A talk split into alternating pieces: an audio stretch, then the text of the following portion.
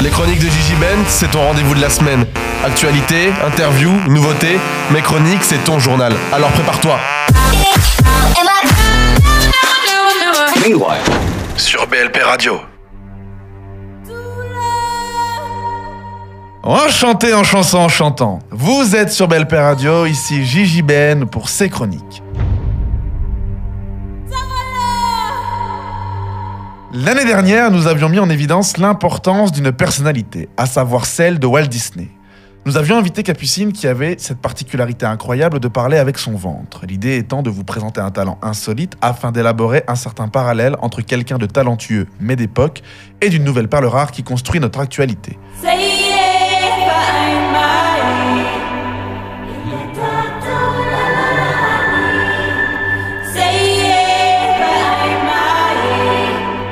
Pour cette année, nous renouvelons l'expérience avec encore plus d'immersion puisque notre invité spécial a pour habitude de côtoyer la scène, l'écran et le doublage. L'année dernière, nous avions vu en profondeur les débuts de Walt ayant réalisé l'analyse de Blanche-Neige, Pinocchio et de Fantasia.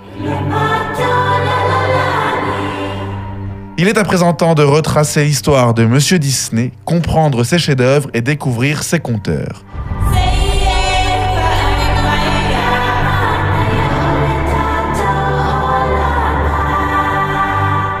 Bienvenue dans cette émission spéciale Walt Disney numéro 2.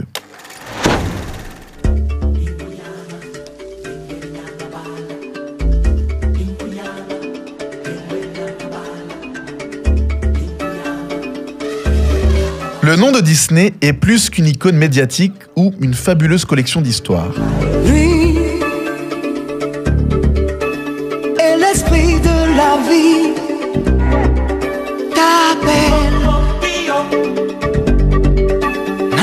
C'est l'incarnation en technicolor d'une Amérique heureuse, épanouie et conquérante.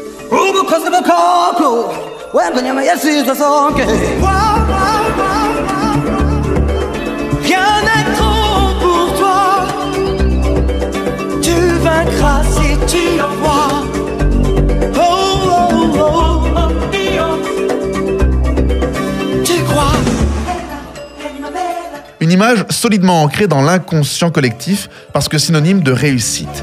Il vit en toi. Il vit en moi.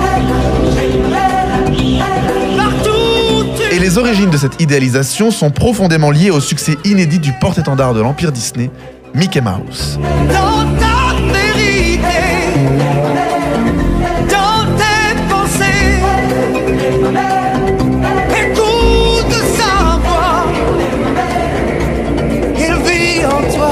Walt Disney a lui-même soigneusement entretenu le mystère sur la création de Mickey.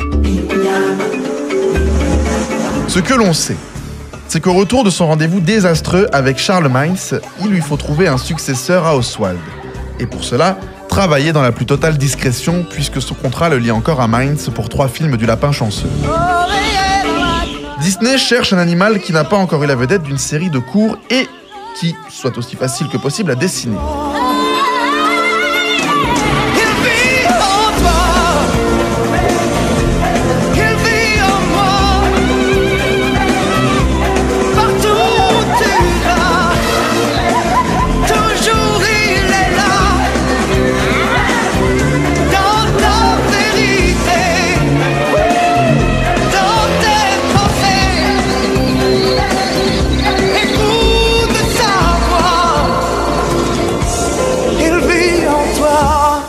La souris Mortimer Mouse s'impose et devient Mickey Mouse suite, ou du moins par la précieuse intervention de sa femme Liliane, qui trouve Mortimer trop distingué.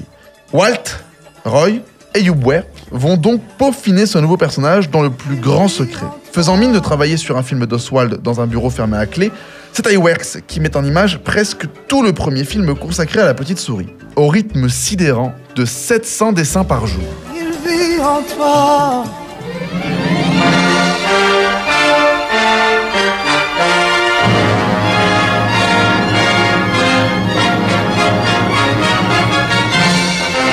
Fantasia et Pinocchio ont dépassé leur budget et, sans exploitation en France et en Asie, rapportaient bien moins que prévu. Walt Disney a besoin de financer les projets en cours avec des productions moins coûteuses. Dumbo est l'une de celles-ci.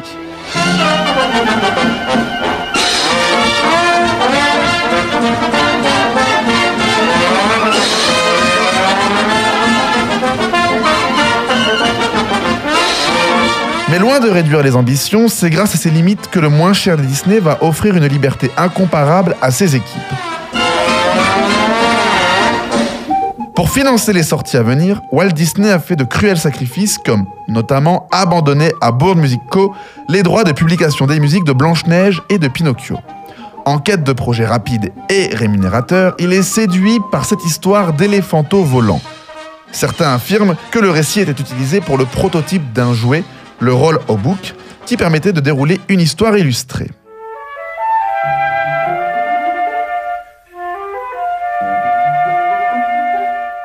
Après des adaptations souvent compliquées, Dumbo est une histoire simple, contemporaine, se déroulant aux USA qui laisse une grande liberté de développement. Disney envisage un court métrage et, chose rare, confie le développement de l'histoire à Dick Humer et Joe Grant plutôt que de collecter des idées auprès de chacun.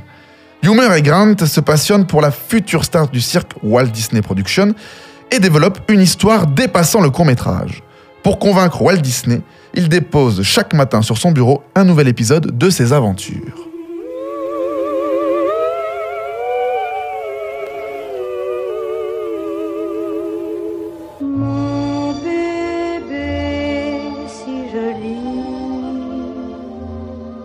Disney approuve le projet, mais impose un credo. Il faut faire des économies. Pas de décors détaillés, des personnages simplifiés, l'usage de peinture à l'eau pour des décors moins pointilleux, une fragilité qui explique pourquoi on retrouve peu de cellulose du film. Sur mon cœur, mon tout petit. Tu auras bien le temps. Débarrassés d'exigences graphiques écrasantes, invités à se concentrer sur des personnages à la limite du cartoon, les animateurs s'expriment sans frein. Pourtant responsable de l'animation de Stromboli et Chernabog, c'est pour Dembo que Bill Tiltla sera le plus admiré. Fabriqué en juste un an et demi pour seulement 950 000 dollars, trois fois moins donc que Pinocchio, il rapporte plus que ce dernier et Fantasia réunis.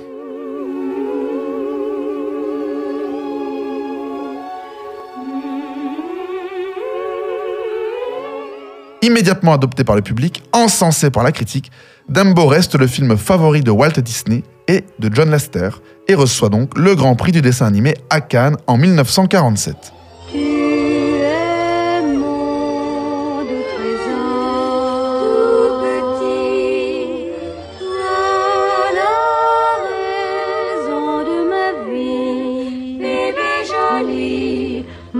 tout petit.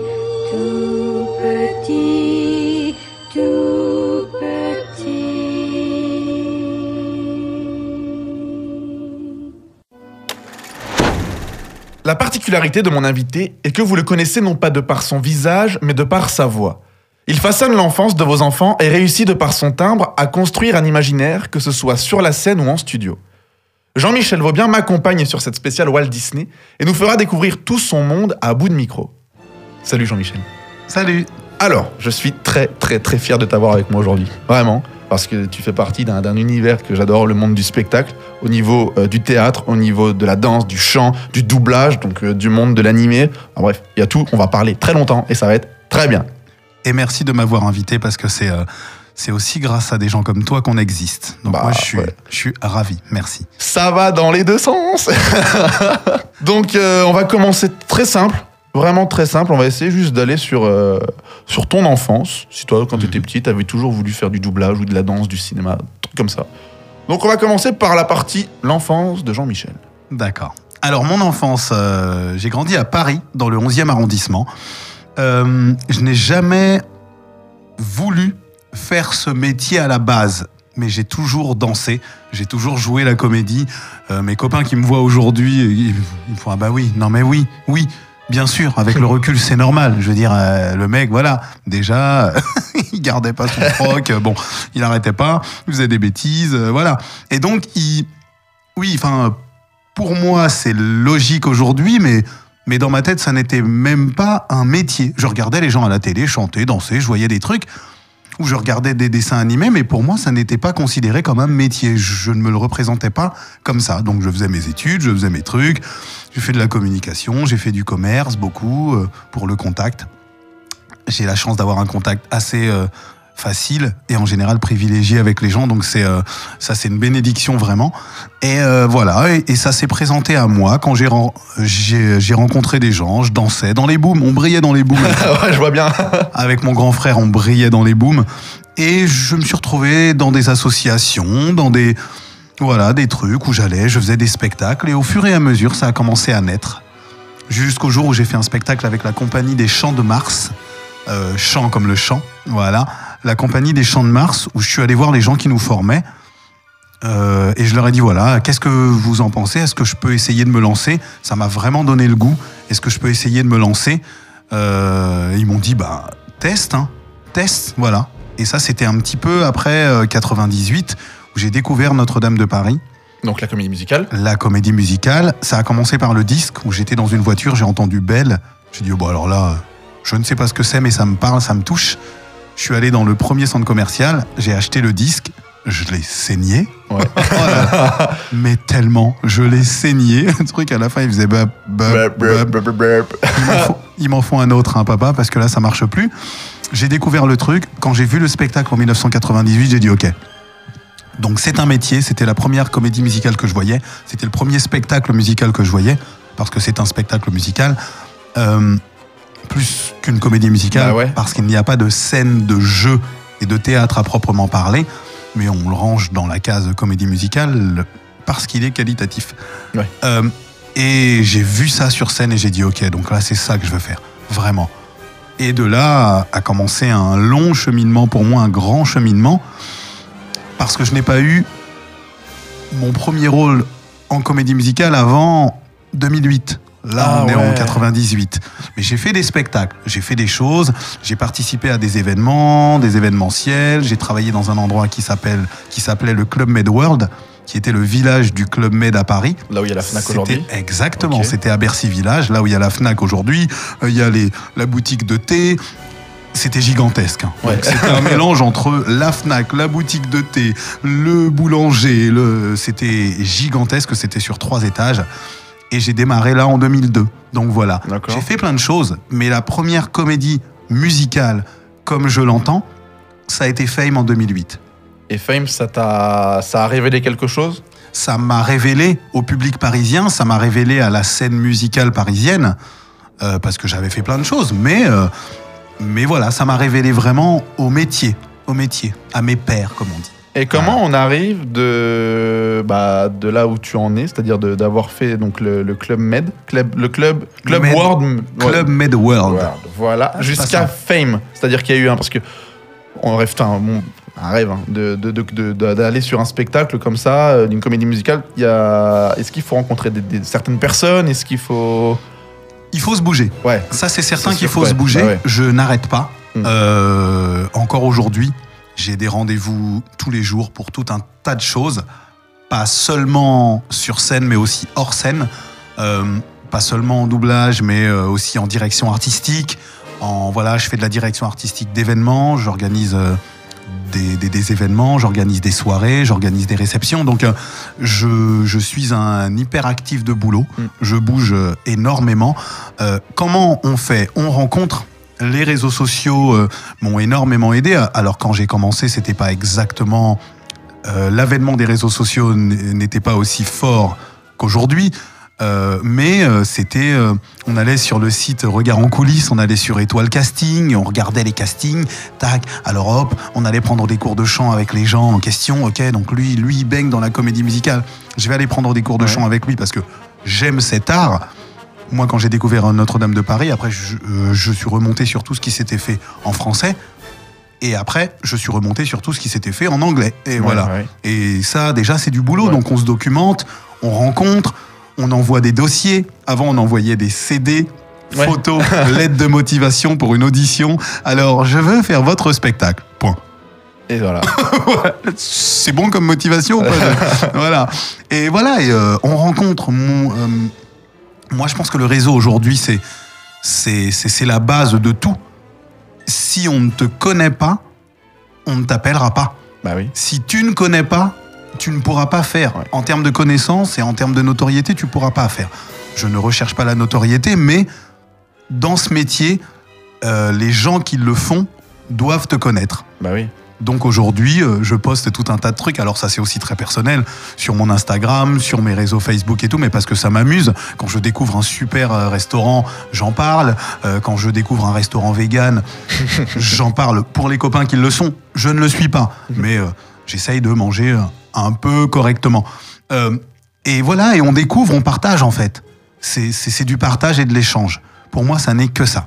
Et du coup, quand t'as fait Fame, t'as rencontré une troupe, Ouais. ta troupe, ta famille, Mhm. et du coup, dans cette, dans cette troupe-là, il y en a deux ou trois qui, évidemment, t'ont aidé à, à aller vers un autre, un autre art, qui est le doublage ou qui est quelque chose d'autre. T'as rencontré ce. Voilà. Exactement. Euh, ouais, ouais, Patrice, tu veux parler notamment de Patrice Dosier, Patrice Ah, Dosier que euh, j'adore. Ah, il est extra, il est, il est, il est, il est extra. On entend sa voix un petit peu partout. Tu iras regarder un petit peu sur le net. Il est, il est notamment dans dans, dans Family Guy, Ouais. les Griffins. Ouais. Vous avez déjà vu les Oui. Griffins Euh, C'est lui qui fait Quagmire. D'accord. C'est le voisin, le voisin, le voisin un petit peu pervers. Il fait aussi le journaliste, le journaliste télé. euh, euh, voilà, il fait. Il fait, il, fait, il fait plein de choses, il fait plein de voix, il est extra, c'est un comédien, c'est un directeur d'acteurs, c'est un metteur en scène, c'est un homme charitable et bon. Euh, voilà, on s'est rencontrés, on a discuté, je l'ai entendu passer son audition, Ouais. euh, parce qu'on passait l'audition tous ensemble. J'ai entendu sa voix, je dis dis donc, euh, ah, je connais sa voix, c'est pas toi qui as fait tel personnage, tel personnage. Il m'a dit oh là là, t'es fou, au secours, police. Le mec il m'a dit non, dis donc, t'as l'oreille. Et pareil, encore une fois pour moi en 2008, le doublage n'était pas un métier auquel j'accéderais. Ça m'intéressait, je, je reconnaissais les voix, j'allais voir, mais je ne m'étais jamais dit tiens, et si tu essayais d'en faire Ouais. donc c'est un peu insolent pour les gens qui Bah ouais. essayent d'en faire. C'est pas possible. Mais, mais quand j'ai été sensibilisé à ça, euh, je m'y suis énormément intéressé. Je m'y suis, je m'y suis accroché parce que c'est un exercice que j'apprécie énormément. Et donc ensuite, il a fait venir des gens pour voir le spectacle. Ces gens m'ont trouvé intéressant, notamment euh, Perrette Pradier qui nous a quittés aujourd'hui, mais qui était, euh, on l'appelait la, la Queen Mom. Ah, c'était la papesse euh, du, du, euh, du doublage. C'était voilà, là, on était dans les hautes sphères là, avec Perrette, Pépé, et, euh, et qui m'a dit bon, à la fin du spectacle, bon, il va falloir te faire bosser, toi. J'y vais, ok, voilà. Je dis bon, allez, allez, on y va. Donc après, je suis allé assister. C'est comme ça que ça se passe. Tu assistes, tu regardes, tu regardes comment ils font, t'essayes de capter. Moi, je suis une éponge. hein. Moi, je suis autodidacte en plein de choses. Donc, tu es obligé d'être une éponge. En fait, je suis euh, au taquet, j'ai les yeux et les oreilles partout. Comment ils font? Ok, comment ils font? Comment ils font? Et voilà. Et ensuite, eh ben, ça démarre. Tiens, fais-lui. Oh là là De quoi? Là, maintenant? Là, tout de suite, là, mais c'était pas chaud et tout. Et ça. Et avec la chance du débutant, tu y arrives. J'ai vu que tu avais fait plein de choses, dont Modard, euh, les sept péchés capitaux, Ouais. ces trucs-là. Ouais, ouais. Là, t'étais encore un peu jeune. Ah Ouais, ouais, ça ouais. plus. Ça, ça veut dire que je suis vieux. Non, non, mais je... Regarde-le. Non, merci. Je me suis dit, ça, Ben, tu lui dis, sors ça, il va, il va, il va t'exploser. non, non, non, je n'explose personne. T'as fait Kirikou et Karaba. Ouais, exactement, ouais. Et donc là, les mecs, ils vont faire, ah, il a fait Kirikou parce qu'il est noir et tout.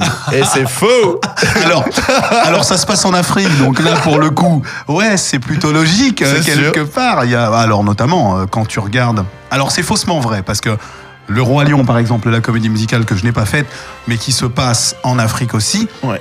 Dans les rôles principaux, il y a trois rôles de blanc, trois rôles de noir, par Ouais. exemple. Voilà. Kirikou était un spectacle euh, all black. Euh, Comme on dit, en effet. Moi, j'ai intégré Kirikou à partir de la deuxième exploitation du, euh, du, euh, du spectacle.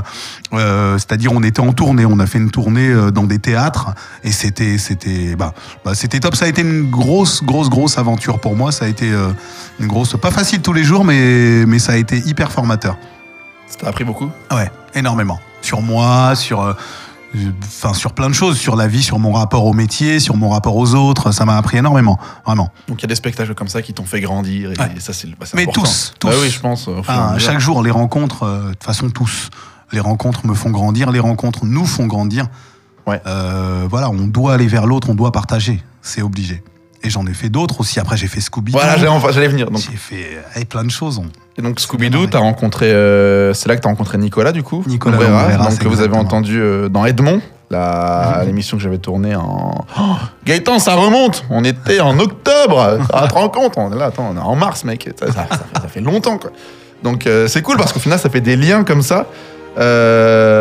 Donc, tu as rencontré Nicolas et du coup, t'as- pareil, tu dans ton réseau comme ça aussi. Exactement, exactement, chacune des rencontres. Parce que tu ne sais pas ce que font les gens dans la globalité. C'est Bah ça ouais. le truc. C'est que tu vas rencontrer quelqu'un sur un spectacle, il est comédien. Si tu ne pousses pas plus loin, tu ne sais pas qu'il écrit, tu sais pas qui met en scène, tu sais pas qu'il est chorégraphe. Là, je parle pas de Nicolas. hein. Désolé. Non, tu sais pas qu'il est chorégraphe, tu sais pas qui connaît telle ou telle personne qui pourrait te faire, tu ne sais pas qui fait de la musique. Là, tu vois, je travaille dans une radio euh, qui est euh, assez connue en région parisienne, en Ile-de-France, et même sur la région de Toulouse. Euh, voilà, dont je suis la voix off officielle. Et tu rencontres des gens, tu vois, là, je travaille avec un producteur qui s'appelle Bess. Et euh, alors, Bess, c'est lui qui produit les spots. Ouais. Mais à côté de ça, il fait de la musique, on en parlait hier. Et j'ai euh, j'ai découvert qu'il faisait de la musique à l'image. Il fait des instrus, il fait de la... Et, et- et si tu ne pousses pas le partage un tout petit peu plus loin que la première, que la première impression ou la première euh, des rencontres, bonjour, je suis comédien, ouais, moi aussi, salut, bah tu ne sais pas ce que font les gens derrière. Bah ouais. Et tu ne peux pas leur apporter ce que toi tu sais faire et tu ne peux pas te servir ou partager ce que eux savent faire. Bah, Donc voilà. Donc c'est voilà. Et moi c'est ce que j'aime, c'est le partage. Je fais ce métier euh, vraiment pour partager. On m'a dit l'autre fois, ouais, Jean-Mi, je trouve que t'es un petit peu trop, euh, ouais, t'es un peu trop, t'es un peu trop ouvert avec les gens, t'es un peu trop fait attention. On m'a pris pour John Lennon. Calmez-vous, vraiment calmez-vous. C'est là, il y a, y a pas de risque, enfin, dans l'idée. Et je dis non, mais je suis comme je suis dans la vie. bah, il faut. Je suis. euh, Comme ça, on se perd pas. Exactement. je ne joue aucun rôle, je ne mets aucun masque. Comme ça, j'ai pas à l'enlever. Dans l'idée, je n'ai pas à l'enlever. Voilà, et j'en parlais encore la semaine dernière. On était en tournée euh, avec Notre-Dame de Paris. euh, Et ouais, et non, non, j'ai pas envie de jouer un rôle. Je suis moi, comme je suis à la boulangerie, à la boucherie, euh, Ouais, comme je suis euh, sur scène, comme je voilà. Ouais, pas avoir différents masques. Jack t'en joue tous les jours des Bah masques, alors oui. évitons d'être. Mon, mon métier, c'est les masques. Bah comme on me dit, tu viens en boîte. Je dis non, non, Non, non. j'ai de la musique dans la tête toute la journée. Faut me laisser tranquille. Ouais. Bah, c'est normal. T'as même une petite famille et tout. Enfin, il faut, il, il prendre soin de ceux qu'on aime. Une grande famille. Une grande famille, du coup. Oh là là là là là là. J'ai trois filles, Oh j'ai trois enfants. hein. Elles sont aussi tournées vers l'art? Indubitablement, Bah ouais, forcément, parce que elles sont ouvertes à des choses. On les sort, on les amène voir des, des- des spectacles. Moi, je vais voir les copains dans les spectacles. Bah je oui, me marre quand ils me font des private jokes, mais elles, elles vont voir un spectacle. C'est pas lui qui jouait. Non, je dis oh là là, mais t'as 4 ans et demi. C'est pas normal que tu me dises ce genre de phrase. Non, ça, non, non, non, non, non. C'est vrai qu'elles ont une ouverture. Elles font, elles font notamment un peu de doublage aussi. Elles font. euh, voilà, parce que t'arrives, tu, tu, tu peux pas faire autrement. T'as ton enfant avec toi quand tu viens en séance. Euh, euh, chérie, tu restes là, tu fais pas de bruit. Ouais, Euh, on dit que c'est un enfant de 4 ans. euh. Alors, moi, j'ai pas que 4 ans. Là, notamment, c'est 10 ans et demi. Ouais. Ah oui, machin. Ah, quel âge tu as? Vas-y, ah, d'accord. tiens, tiens, bah, très bien. En plus, ouais. Il voit que t'as un enfant. T'es pas là pour vendre ton môme, mais il voit que t'as un enfant. Et parfois, on cherche des enfants. C'est assez intéressant. Donc, euh, là, quand t'as un enfant qui joue un petit peu, qui a un, un à propos, qui a une personnalité, qui a une voix, eh ben, allez hop. Il faut qu'on parle parce qu'évidemment, moi, le, le- le doublage, ça va me prendre une partie énorme parce que j'ai beaucoup de questions sur ça. T'as fait disco. Ouais. Ça, t'a- ça, ça. euh, J'ai fait disco. Ça m'a fait porter des pantalons euh, beaucoup plus serrés qu'il ne le fallait. Ouais, bah, je connais. Voilà, euh, ça m'a fait porter des perruques afro. C'était super. C'était vraiment un spectacle. C'est ce qu'on appelle un, un feel good show dans, Ouais. dans, dans la comédie musicale et dans tout ce qui est univers Broadway. C'est un feel good show. Mamma Mia, on était un, tu ressors de là en bougeant les bras. quoi. Tu as vraiment pris euh, une une purge de bonheur et c'est c'est voilà c'est un gros kiff. Donc ça c'était de voir les gens debout en train de danser avec nous. C'était euh, vraiment interactif. On faisait monter quelqu'un sur scène. On lui apprenait une partie d'une choré. Euh, c'était top. On a joué ça au Folies Bergères et en tournée.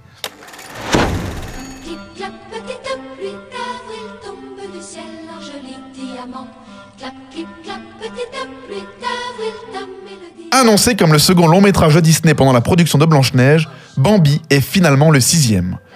En entreprenant l'adaptation du roman de Félix Alten, Walt Disney fait preuve d'une grande exigence dans son désir de réalisme. Un chef-d'œuvre à la gravité exceptionnelle qui ouvre la voie à une autre approche dans la représentation de la nature.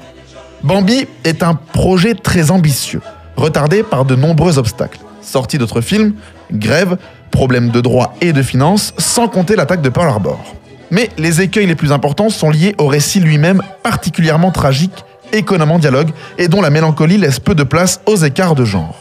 D'autant que les animaux de l'histoire, même s'ils parlent, doivent rester très réalistes, loin des anthropomorphismes dont Disney s'est fait une spécialité.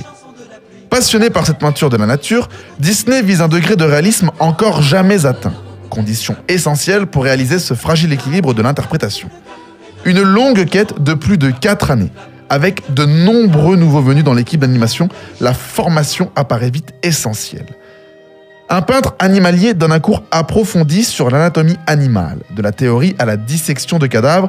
Les séances de lecture alternent avec les visites d'études aux zoos de Los Angeles. Et c'est un vrai petit zoo qui s'installe pendant un an au cœur du studio, comprenant deux fans que Disney accueille pendant l'été 1937, avec toute la publicité possible, mais aussi des pigeons, des écureuils, des putois et un rat palmiste. Les décors répondent à la même exigence. Pour saisir l'impalpable de la rosée, de la pluie sur un sol de feuilles, de la brume dans les arbres, Maurice Day explore pendant cinq mois les forêts et les sous-bois du Maine, rapportant une précieuse iconographie de plus d'un millier de clichés. Une documentation quasi scientifique qui inspira à Thierry Swong des décors d'une rare minutie. Utilisant des voix d'enfants non professionnelles pour les doublages, Walt Disney opte pour une adaptation moins invasive. On notera la mise en avant de Pampan, l'élément comique, l'invention de Fleur, la moufette, et surtout l'ajout du fameux incendie final. Comme Pinocchio, Bambi doit attendre des ressorties après la guerre pour obtenir des résultats à la mesure de sa qualité. Mais son exigence est déjà une inspiration pour des films consacrés à la nature.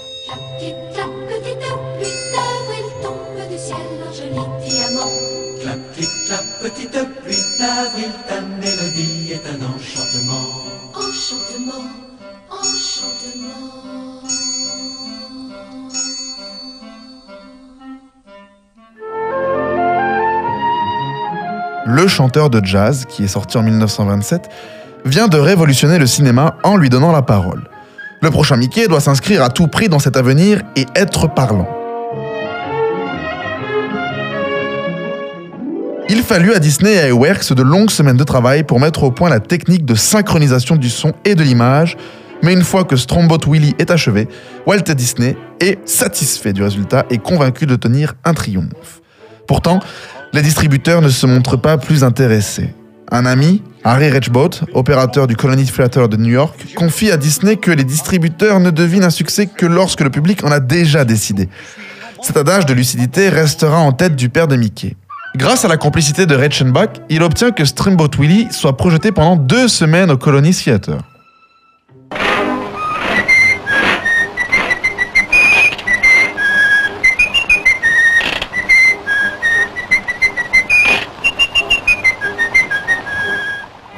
Dès sa première, le 18 novembre 1928, Mickey devient une superstar. Tout le monde voir la petite souris et bientôt, les spectateurs ne reviennent en masse dans la salle que pour le court-métrage parlant.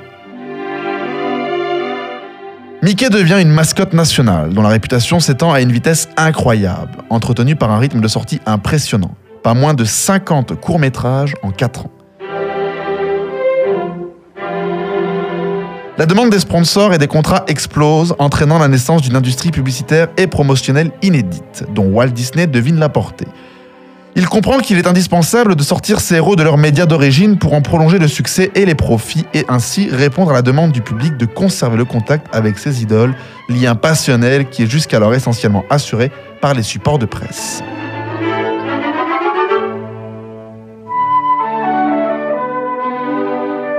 Une souris est petite, attendrissante, facétieuse, expressive. Tout ce qui peut plaire au jeune public comme à leurs parents. Il ne lui manquait qu'une âme pour toucher tout le monde, une dimension immédiatement populaire pour laquelle Walt Disney s'est inspiré d'une de ses idoles. Concurrençant les idoles d'Hollywood au fronton des salles, Mickey sera le premier personnage de dessin animé à avoir son étoile sur le Hollywood Walk of Fame.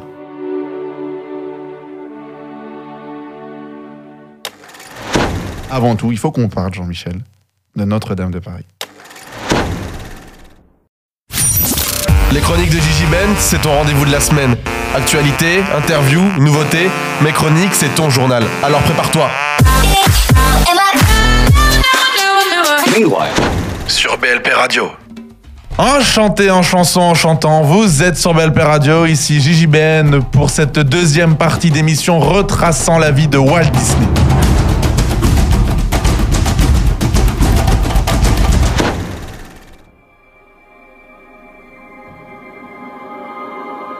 Ils sont neufs. Leurs noms sont au générique des films les plus précieux de l'héritage Disney.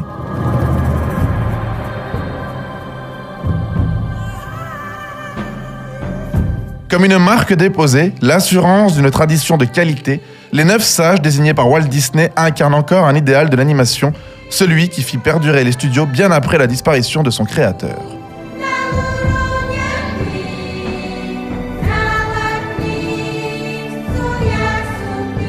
Si Walt Disney a toujours cultivé une qualité, c'est bien de repérer les talents et de savoir les utiliser. La reconnaissance de ses capacités ne fut pas en revanche systématique.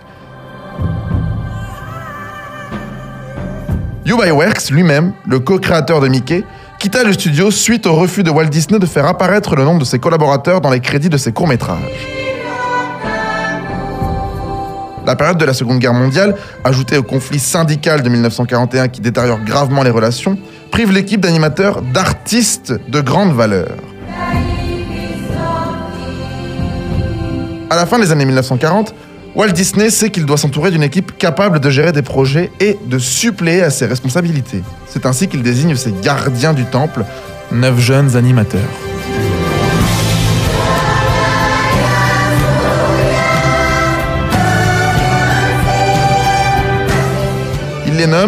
Les Nine Old Men, les neuf vieux, étant le qualificatif utilisé par le président Roosevelt pour se moquer des neuf juges de la Cour suprême des États-Unis avec lesquels il n'entretenait pas toujours des relations cordiales.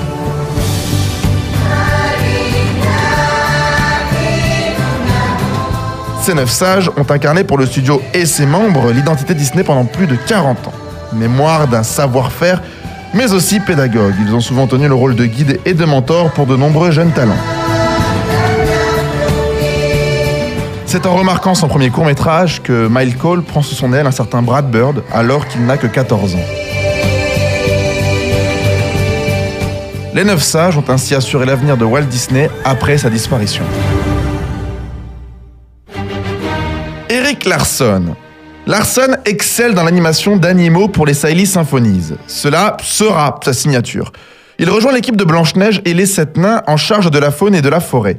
Puis il donne vie au chat Figaro de Pinocchio, aux cheveux ailés de la symphonie pastorale de Fantasia, et prend la tête d'une équipe de 30 artistes en tant que chef animateur pour Bambi. Suivent l'oiseau Sacha de Pierre et le Loup, que vous pouvez apercevoir dans la boîte à musique, lapin, renard et ours de Mélodie du Sud. Il travaille en 1950 à son premier humain, Cendrillon, mais on lui préfère les dessins de Mark Davis. Directeur de séquence sur Peter Pan et Alice au Pays des Merveilles, il se voit confier la supervision de la Belle au Bois dormant, mais doit céder sa place. Redevenu animateur, Larson connaît une seconde carrière lorsque la formation de nouvelles équipes devient une nécessité. Il sera le professeur de la génération qui ramènera la gloire perdue de Disney avec Linkin, Tim Burton, Brad Bird et encore Ron Clements. Clark. Il est engagé en 1927 et commence sa formation en recopiant et en ancrant les celluloïdes. Il devient animateur avec Oswald le lapin chanceux, la nouvelle vedette Disney, et apprend aux côtés d'Ubai Works. Lorsqu'Universal récupère le personnage et débauche les animateurs, Clark est le seul à rester avec Ubai Works. Il collabore à l'animation des Mickey, mais s'exprime vraiment avec les Siley Symphonies, créant son premier personnage, la poule cantatrice Clara Cluck. C'est à lui que revient la mission d'animer une Blanche-Neige aussi réaliste que possible, puis Mickey dans L'apprenti sorcier de Fantasia, personnage dont il est responsable depuis le départ de Iwerks. Pinocchio, coquin de printemps, une Alice qui grandit démesurément font partie de ses prouesses. La fée clochette du générique d'ouverture de Disneyland, c'est lui. Mile Cole. Admiratif des trois petits cochons, il est embauché en 1934 par Disney et acquiert vite les rudiments de l'animation. Animateur des animaux de la forêt de Blanche-Neige aux côtés d'Eric Larson, il gagne un énorme crédit aux yeux de Walt Disney en interprétant le personnage de Pinocchio comme un petit garçon révélant sa nature de marionnette par ses articulations. La trouvaille relance la production en panne depuis plusieurs semaines. Son coup de crayon devient l'un des plus appréciés du studio dès le début des années 1940, marquant de son empreinte Bambi, Saludos Amigos et Mélodie du Sud. Il anime ensuite La Princesse, Le Prince, Le Roi et La Bonne Fée de Cendrillon, signe la scène du cricket avec des flamants roses pour Alice et des scènes importantes de La Belle au Bois dormant, Les Cent Dalmatiens, Merlin l'Enchanteur. Il atteint un sommet en animant presque seul Shere Khan pour le livre de la jungle. Bien que doté d'un tempérament difficile, Cole devient une référence vivante, un modèle que novices et collègues viennent consulter, révélant alors l'âme d'un pédagogue. Il anime ensuite le tigrou de Winnie l'ourson dans le vent, Robin et Petit Jean pour Robin des Bois. Et refusant que son travail souffre des gaffes d'un autre, anime seul Madame Médusa pour les aventures de Bernard et Bianca, un personnage qui fait encore référence. Cole ne mâchait pas ses mots et critiquait ouvertement les productions Disney d'après la mort de Disney dont il partageait la vision exclusive et passionnée.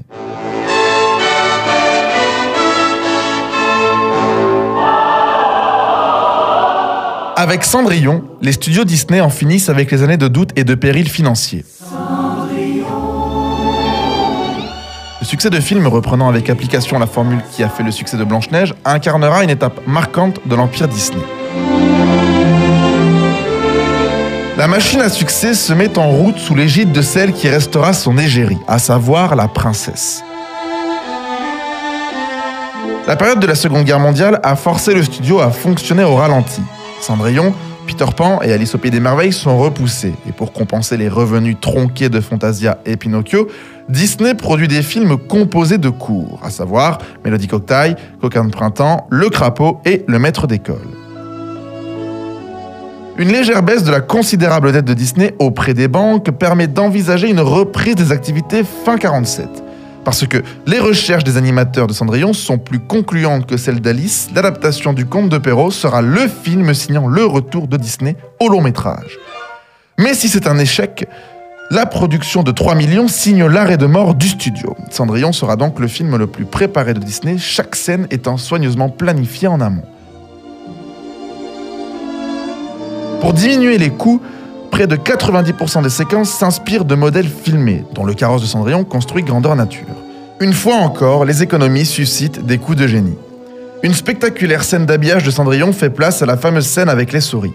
Des animaux, le chat Lucifer en tête, s'emparent volontiers de la vedette. Les rêves qui sommeillent dans nos cœurs. Les chansons ont un rôle narratif stratégique. La confection de la robe par les animaux étant un parfait exemple de cette association.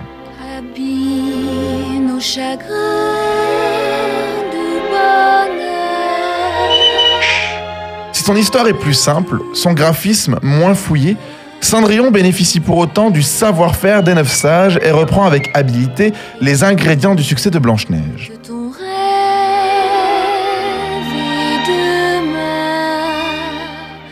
Un peu trop d'ailleurs. Walt Disney demande plusieurs réécritures pour que le parallèle soit moins flagrant. Des choix précis et une approche claire qui impose la princesse comme héroïne de prédilection.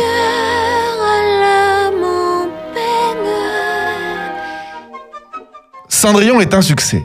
En salle comme pour le merchandising, sans compter des hits comme Bibidi Bobidi Boo.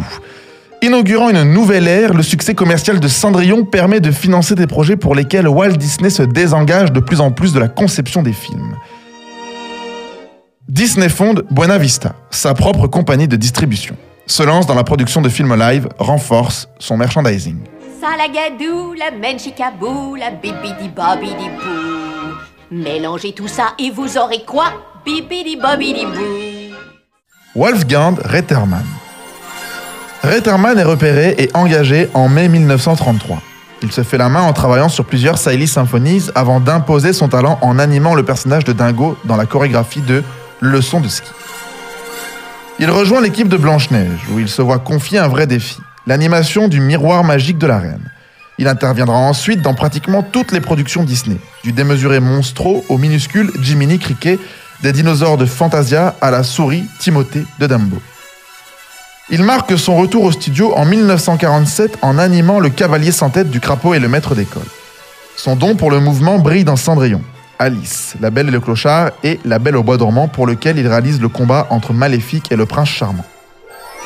Co-réalisateur des 101 Dalmatiens, il réalise seul Merlin l'Enchanteur. À la disparition de Walt Disney, c'est lui qui fait des choix parfois difficiles et qui permet au studio de mener à terme des productions devenues cultes comme Le Livre de la Jungle, Les Aristochats ou Robin des Bois.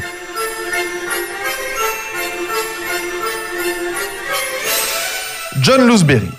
C'est sûrement l'un des sages les moins connus. Pourtant, c'était peut-être l'un des plus doués.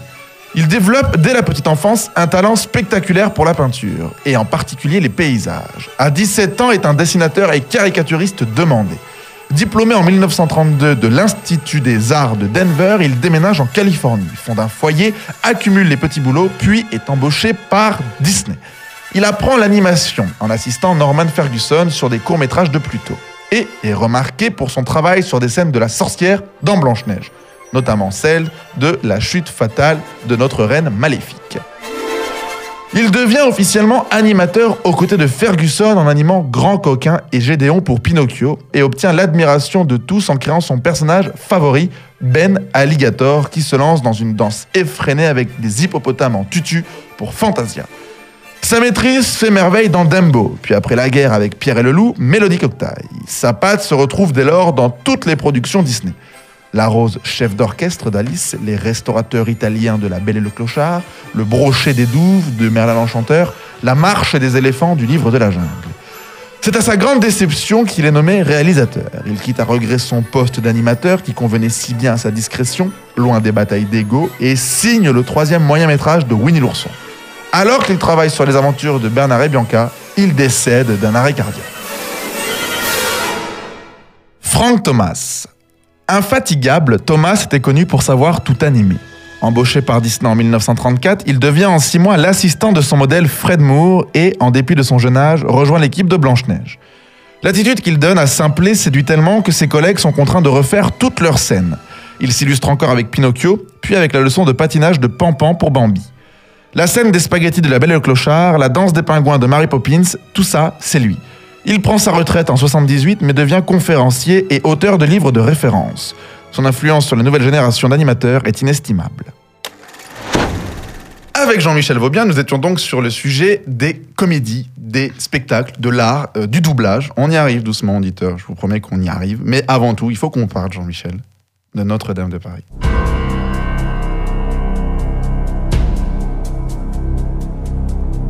Nous sommes des étrangers, des sans-papiers, des hommes et des femmes, sans domicile. Ô Notre-Dame, et nous te demandons asile, asile.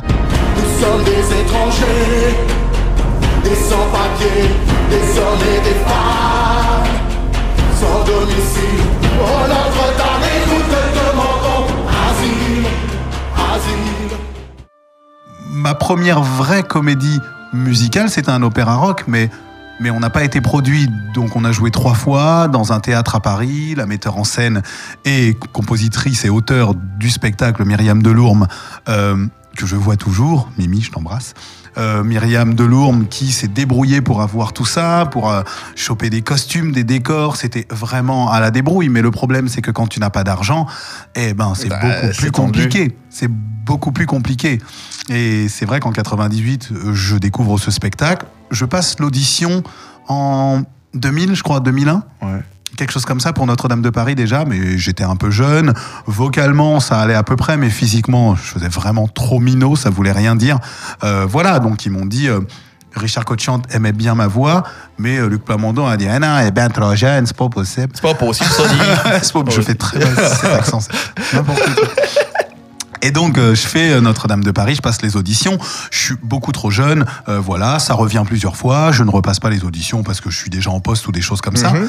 Ou qu'ils ont pris les équipes de tournée pour arriver à Paris et, et refaire des dates. Jusqu'à il y a quelques mois, gros mois, puisque ça va faire maintenant un an, quasiment un an et demi, je reçois un message du répétiteur celui qui nous fait répéter les chansons, celui voilà, qui s'appelle Alberto Visantin, qui m'envoie un message hein, et, et- et qui dit On cherche un super clopin, Jean-Michel, il est italien. On cherche un super clopin, il faut que tu reviennes passer l'audition. J'envoie mes documents, je repasse l'audition. Ça dure quelques, ça dure quand même quelques mois parce que le choix est le choix est drastique. ils sont entre le Canada, la France, ils voient des gens de partout, hein. Et euh, il se trouve que je suis pris en tant que doublure du personnage de Clopin. Euh, ça me va très bien. Moi, j'avais une grosse année 2016 avec plein de choses qui s'étaient passées, donc j'avais besoin vraiment d'avoir ce, ce pied dans le spectacle, mais un Mais un pied peu, en ouais. dehors quand même, d'être un petit peu en marge. Euh, voilà, j'avais, on avait euh, vécu des choses avec notamment le gospel sur la colline qui n'avait pas forcément été, été facile, annulation de tournée, spectacle merveilleux, spectacle magnifique, mais qui, qui trouve son public une fois qu'il est dans la salle, Ouais. mais qui a du mal à faire venir les gens parce que les gens non moi j'aime pas le gospel, non moi j'aime pas, ah, non moi j'aime pas les noirs, bon compliqué. Il sort ça comme ça. Il est, il est-. Tranquille.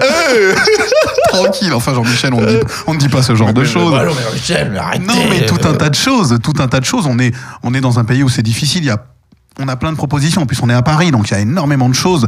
Le public parisien n'est pas blasé, mais il est habitué. Ouais. Il est très habitué à voir des spectacles, tout le à voir des choses. Tout le voilà, temps, c'est tout le temps. entre les pièces de théâtre, il y en a partout. Il y a plein de spectacles musicaux. Les gens ils me sortent. Il y a trop de comédies musicales. Je dis ok, il y a. Il y a six ou sept films qui sortent par semaine. Est-ce qu'il y en a trop pour Ben toi? voilà. Non. Ok. Euh, là, le mois prochain, il y a trois spectacles musicaux à l'affiche. C'est beaucoup Ah, Non je trouve pas que ce soit énorme. Enfin, Ouais, euh, ouais, ouais. voilà. Enfin, pour et puis pour les gens, c'est oh non, mais il y en a trop. Ok, merci. et du coup, bah ouais, on se retrouve. euh, On se retrouve dans Notre-Dame de Paris euh, et j'avais besoin d'avoir ce recul et d'avoir un pied dedans mais un pied en dehors aussi donc c'est vraiment génial et pour moi ça boucle un petit peu quelque chose ça ça ferme un cycle voilà ça ferme un cycle qui me permet maintenant de d'upgrader encore et de monter d'une marche euh, voilà sur différentes choses. Et Notre-Dame, t'as vraiment vécu quelque chose. Ça fait longtemps que vous êtes en tournée, ça fait un an. Alors en fait, on a commencé en le 23 novembre Ouais, c'est ça. 2016. Ouais. Moi, j'ai fait ma première en tant que clopin euh, le 30, 30 novembre. novembre. Voilà, le 30 novembre. jour de sortie de Vaiana. Aïe, aïe, aïe. Donc, ça aussi, c'était énorme.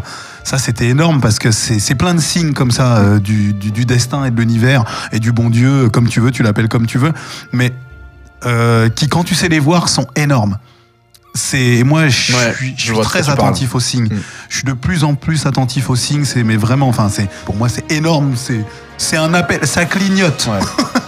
Des fois, il te dit, fais gaffe, t'as un choix à faire et tout. Mais voilà. Tu sais très bien que. Ah Mais c'est cool mais- parce que t'arrives à le voir, quoi. Et ouais. Il y en a qui le voient pas, euh, du coup, c'est plus compliqué derrière. Bah, c'est du travail. C'est Ouais, du travail. C'est énormément de lecture, c'est énormément de développement personnel, de, de lecture sur, euh, sur euh, même l'ésotérisme, tout ce qui est les énergies, le reiki, tout ça. Enfin, c'est plein de choses.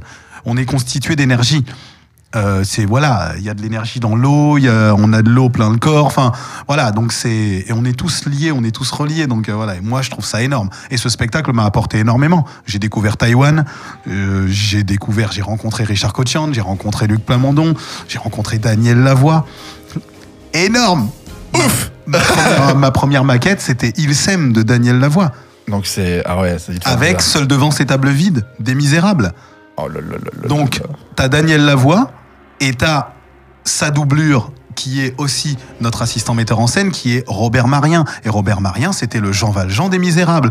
Donc, si tu veux, il y a plein de recoupements Oh comme là ça là qui, là si tu sais voir les trucs, tu dis non, mais. euh, Alors là, si c'est pas énorme. Oh là là, vous avez un mec dans le studio, là, les, les amis, c'est lourd. Le mec, il connaît tout le monde. c'est très très bon, ça. Ça va faire venir du monde. Hein. Mais c'est ça qui est génial parce qu'en même temps, il n'y a pas grand monde qui me connaît. Et, euh, Toi, tu connais beaucoup. Et moi, je, je, rencontre et j'ai la chance de d'avoir les contacts. Il y a pas longtemps, là, j'ai été parrain d'un d'un cabaret. Euh, le cabaret Toc Toc, ça s'appelle, et c'est un cabaret un peu transformiste. Alors, il y a toutes sortes de spectacles. On avait des magiciens, des chanteurs ce soir-là. Et j'étais euh, parrain officiel avec euh, Johnny Jamison, qui est celle qui chantait avec, euh, et qui chante euh, toujours avec François Fellman Ok. sur Star 80. Ouais. Mais joue pas, joue Oh pas comme ça, là là. pam, pam, pam. Et j'avais bossé, moi, avec, euh, avec euh, Jonis en 2000 sur Gospel, sur, euh, sur euh, Gospel pour sans voix, la chorale. Ouais. On était allé au Portugal, on avait fait toute une tournée et on s'est revus là, donc c'était génial. Et là, je me rends compte que, euh, que je croise tout un tas de personnes, Robert Marien, tout ça, euh, euh, Daniel Lavoie, qui connaît un tel que moi je connais un de tel par que- là, de. Oh, et oh c'est là, là. là où tu te dis, euh, pour moi, il n'y a qu'un seul mot, c'est le réseau. Réseau, ouais. Le réseau. Et dans ce cabaret, dans, dans, ce fameux cabaret Toc Toc, je, moi j'arrive et je fais un petit sketch d'introduction et dis Jean-Michel Vaubien, notre parrain. Alors les gens ils sont là. C'est qui? Pourquoi? Qui est cette personne? Alors moi du coup moi j'embraye, je dis et là vous vous dites on ne sait pas qui c'est Mais oui, c'est moi. Bonjour. Et je dis, et vous avez Raison, vous avez raison. Que vous ne savez pas, machin. Donc, je commence à parler, je commence un petit peu à, à déballer mon truc, à dire voilà, je fais de la comédie musicale, je fais ça, je fais ça, je fais plein de trucs. J'ai- J'ai dansé derrière Patrick Sébastien, voilà, plein de trucs. Et je commence à papoter. Et là, je commence à leur chanter un petit peu, mais alors, mais alors physiquement. Enfin, et là, ils se disaient, qui est cette personne? Shirley Soignon, Anthony Cavana, on ne sait pas. Et là, du coup. Oh et là, du coup, ils se disent, bon, euh, non, non, en effet, on le connaît pas, mais et là, je commence à arriver sur le côté un peu euh, voix. Ouais, bah ouais, là, Donc euh, coup- voilà, euh, j'ai la chance, moi, de chanter le générique de, de, de la saison 3, qui a repris d'un dessin animé que vous devez connaître, et je commence à fredonner les cités d'or. voilà. On ça en, parle- on en parlera tout Ouais, à bah, l'heure. C'est sûr. On tout On à va arriver doucement. Et je commence à fredonner les cités d'or. Et alors là, tout le monde chante, et voilà. Et je chante Vaiana. Ah alors bah les gens, alors ils sont là, là. Oh ouais, oh ouais. Ils étaient super contents.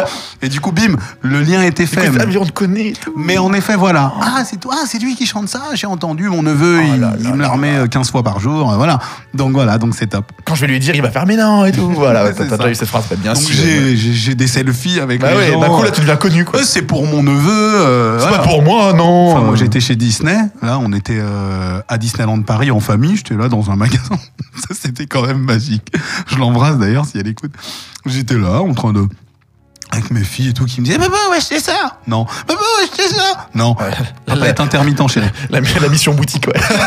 ouais, on l'a tous connu. Papa, on va acheter ça va Elle voulait tout acheter. Et là... Puis maman, elle s'y met aussi, évidemment. Eh ben voilà. Et là, je tombe nez à nez avec un couple et un bébé dans le, dans le, dans le, dans le, dans la poussette. Et là, la maman, mais vraiment, hein, sans blague, qui fait Hé, chérie, Là, moi, je me dis alors, attends, est-ce que je la connais, mais je la remets pas.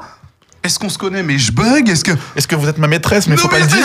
c'est ça, mais qui êtes-vous? Chut, Taisez-vous Et non, non, en fait, ils avaient, ils avaient tellement kiffé la chanson avaient de, fait des recherches de, de, de Vaiana, ils avaient, fait des, ils avaient fait des recherches, ils avaient vu cette fameuse émission en live sur Facebook, sur Japan FM. Ouais. Ils avaient, donc, ils avaient, ils s'étaient maté toute l'émission, ils s'étaient marrés avec moi, sauf que moi, je ne savais pas. Et eux, ils connaissaient mon visage, mais moi, je ne savais absolument pas qui c'était. Elle a hurlé dans le magasin. Alors, Donc les là, gens le magasin, mais qu'est-ce qu'elle est- non mais voilà, les gens qui se retournent, qui savent à peine de quelle chanson elle parle, ils ont pas compris. Il y a Brad Pitt là? Oui, c'est ça. non, non, c'est autre chose. et les gens, et moi, et j'étais mort de rire. Et ma fille, elle dit, papa, tu connais la dame? Je dis, bah non, chérie, je connais non, non, je connais pas. Donc on a fait des selfies. Et la petite qui était bon, parce que c'est souvent les enfants qui adorent cette chanson. Ah ouais. Ah bah oui, mais là, qui était comme ça, qui était hallucinée. Ah, ah. c'est ça. Mais bon, elle était petite, elle avait 3 ans et demi, 4 ans. Mais en même temps, la musique, euh, la musique adoucit les mœurs et la musique parle à tout le monde. À 3 ans et demi, 4 ans, on peut être touché par une chanson, quoi. carrément. Donc du coup, toi, t'as fait de ta voix ton, ton instrument principal, Ouais. c'est ta voix Ouais. en fait. Exactement. Et du coup, Ouais. on part sur un doublage. Ah. Allez, c'est parti. C'était ma transition. Parce que je me suis dit, est-ce que je vais faire une phrase de ouais, c'est bon et tout. Oh, Non, la voix. bien. Les gens te connaissent par ta voix. Je trouve ça formidable. C'est drôle parce que des fois, tu vois, il y a des chansons super importantes. Le Bossu de Notre-Dame, par exemple, qui est mon dessin animé Mhm. préféré de, de Disney. Je voulais savoir qui chantait, mais depuis, depuis pas longtemps. Et quand j'ai vu qui était le chanteur, mais tu tombes des nues. Eh ben là, t'as halluciné. Tu te dis, mais non Où sont les cuissardes Mais non, mais tu dis, mais non Et c'est pareil, ça va être pareil pour toi dans 10 ans, 20 ans. Les mecs, ils vont écouter Vaiana, ils vont faire, mais c'est qui lui Parce que tu seras connu de ouf, tu vois, et tout. Euh, Puis nous, on sera devenu euh, la nouvelle station énorme. euh, de- Non, Gaëtan, arrête de rêver. Mais je vous le souhaite. non, mais du coup, le doublage, c'est super important. T'as commencé avec, attends, je regarde mes feuilles. T'as fait le labyrinthe, bon, ça, ça c'était en 2014. T'as fait une voix, t'as fait Selma, qui parlait, je crois, de, De Martin Martin Luther King, King, que exactement. t'aimes beaucoup aussi. Ouais, bah oui, euh, Euh, bah forcément, faire de lance, euh, forcément. Tu as fait Sexy dans 5. Ah bah Ouais. là, t'as fait, c'est pas mal. Et tu as fait La Belle, la Bête. Ouais, alors j'ai et vraiment fait un tout petit truc dans La Belle et la Bête. hein, C'était euh, dans, dans cette fameuse chanson euh, d'ouverture. Donc de Belle Dans l'ouverture, exactement. euh, bonjour, bonjour, Bonjour. Et je fais, euh, je fais un mec qui vend du poisson, quoi. Je fais, un- voilà, je fais un agriculteur euh, qui donne des trucs. Je, je sais plus s'il vend des légumes ou du poisson. Et voilà. Et du coup, c'est vraiment une phrase, euh, une phrase ennemie. C'était plutôt un clin d'œil. C'était assez gentil. C'est quand C'était- même le kiff. Et voilà, c'était après Vaiana. On m'a dit, oh, j'aimerais bien que tu participes quand même à ce truc. Ce serait dommage que tu chantes pas dedans. Donc j'ai eu ma petite phrase ennemie dans La Belle et la Bête. Mais il y en a plein. hein. C'est drôle parce que je crois que l'acteur, tu sais, il y a eu un petit débat par rapport à l'homosexualité qu'on peut retrouver dans le film de La Belle et la Bête. Et ben l'acteur qui joue avec euh, donc la voix d'Olaf, il est français et il joue dans la, dans la comédie musicale en ce moment. Je crois c'est Grace. Grace, exactement. Grace. Donc euh, ça fait clic Exactement. En fait, ils vont chercher vraiment. euh, Exactement. Et son personnage à la base était tout petit. Ouais, au final, bah, Alexis Loison. c'est ça. Et euh, son personnage à la base était euh, tout petit. Euh, C'était un petit personnage, un des, un des, un des copains de Gaston, un Ouais. des, euh, voilà, un des gros bras et tout. Et, euh, Ils ont donné ils, ont, ils ont trouvé ça tellement, tellement hallucinant qu'il ait fait, lui, Gaston, à Paris dans la comédie musicale La Belle et la Bête. Parce que c'est ça l'histoire, c'est qu'il a joué Gaston dans La Belle et la Bête. Et là, il se retrouve dans Ouais, le ouais, film. c'est lourd quand même. Donc le mec il disait attends mais c'est toi qui as créé le rôle de, de, de Gaston en français à Paris. Ouais ouais oh génial. Et du coup son petit rôle est devenu un truc super et a créé la polémique à un moment Bah justement dans, le, euh, dans, le, dans le- dans le film. Et mais c'était génial parce que son personnage est monté en grade comme ça. Il s'est retrouvé durant tout le film. Il s'est retrouvé sur le tapis rouge ouais, aux États-Unis. Il a fait des photos avec sa chérie que je suis sur Instagram, Floriane. Floriane qui est aussi l'une des animatrices de, de, de Japan FM. Oh là là. Voilà, donc c'est des, tu vois, le, réseau, petit, le lien, c'est la toile. Quand on dit la toile, c'est le vrai terme.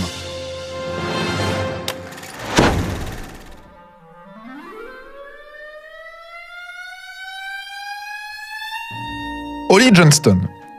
Parce qu'il est de santé fragile, le petit Holly Johnston se met au dessin. Il se lie d'amitié avec Frank Thomas dès 1931, avec qui il rejoint l'Institut Chouinard, mine de talent dans laquelle Disney puise régulièrement. Engagé en 1935, il participe à l'aventure Blanche-Neige, mais se fait remarquer pour son travail sur Mickey dans Le Brave Petit Ailleurs. Il signe ensuite des scènes cultes. Le nez de Pinocchio qui s'allonge jusqu'à nicher des oiseaux, les deux jeunes fans de Bambi, les demi-sœurs de Cendrillon, Monsieur Mouche de Peter Pan, puis Pongo et Perdita pour les saints dalmatiens, Arthur et le hibou Archimède pour Merlin l'Enchanteur, Balou chantant et dansant. Il en faut peu pour être heureux. Il culmine avec Prince Jean et Triste Sœur pour Robin des Bois. On lui doit encore le chat Rufus et l'albatros du premier Bernard et Bianca. Et Rookie marque sa dernière collaboration, puis il se consacre à sa passion pour les trains et l'écriture avec son ami Frank Thomas.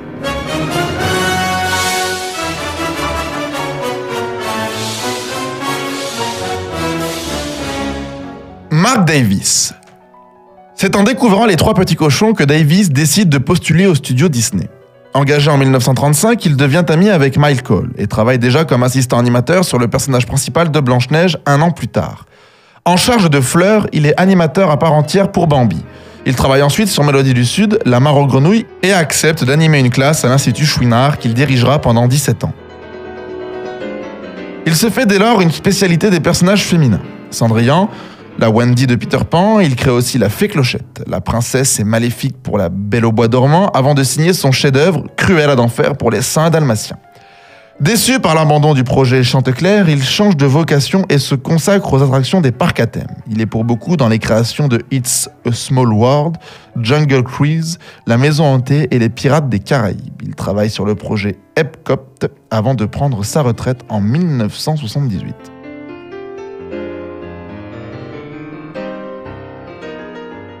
Ward Kimball. Parce qu'il passe son enfance à déménager, Kimball nourrit une passion pour les trains, le dessin et l'anticonformisme. Chef d'orchestre d'un Mickey Mouse Club, travaillant en usine pour aider sa famille, il se forme avec passion en multipliant les cours d'art. Les trois petits cochons le décident à postuler au studio Disney. À 20 ans, il est engagé. Découragé par la coupe de ses deux scènes pour Blanche-Neige, il prend sa revanche en animant Jiminy Cricket puis Ferdinand le taureau, mais son humour délirant explose avec la chanson de Donald, José Garocchia et Pancotio dans Les Trois Calabaros. On lui doit aussi l'animation de Lucifer pour Cendrillon, de nombreux personnages d'Alice dont le chat de Chesserir et le chapelier Toqué. Lassé de son travail mais toujours friand d'expérience, il participe aux séquences animées de Mary Poppins, produit une surprenante série d'émissions sur la découverte de l'espace, réalise des courts-métrages souvent expérimentaux et crée des émissions supprimées à cause de son humour irrévérencieux.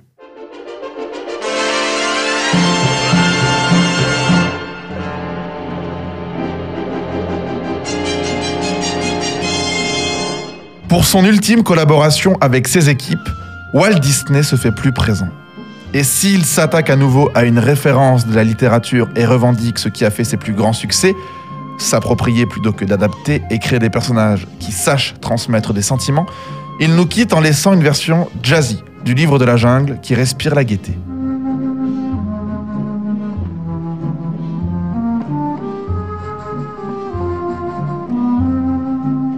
Après la déconvenue de Merlin l'Enchanteur, Walt Disney veut être plus présent pour le développement du prochain long métrage et offre une seconde chance à Bill Pitt et son équipe.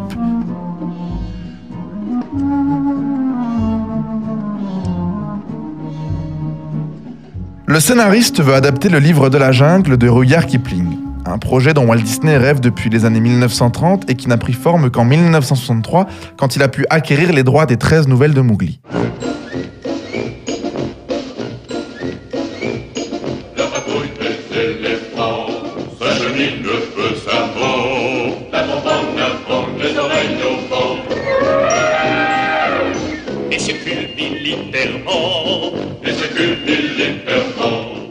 Mais l'adaptation de Pitt est trop effrayante, trop proche de Kipling. Disney n'en garde que deux personnages inventés, Shanti, la fillette pour laquelle Mowgli quittera la jungle, et le roi Louis, un orang-outan désireux de s'approprier le feu. Et circule militairement. On circule militairement.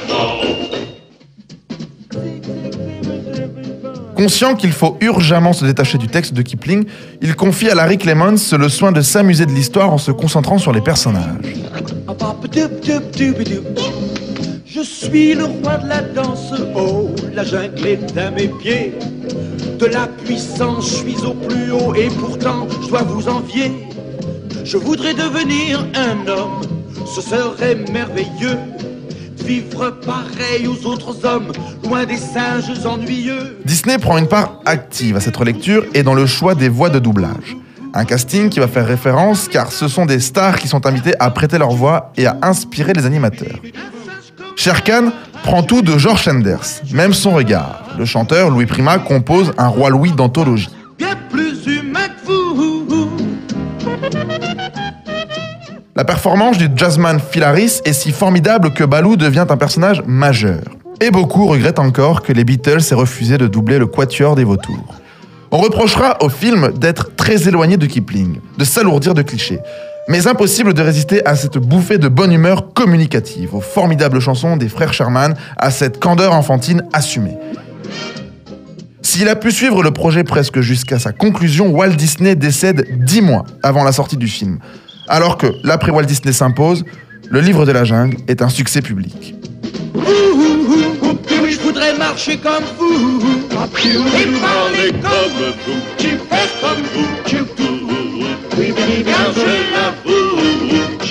quelqu'un comme moi. C'est vrai, je crois.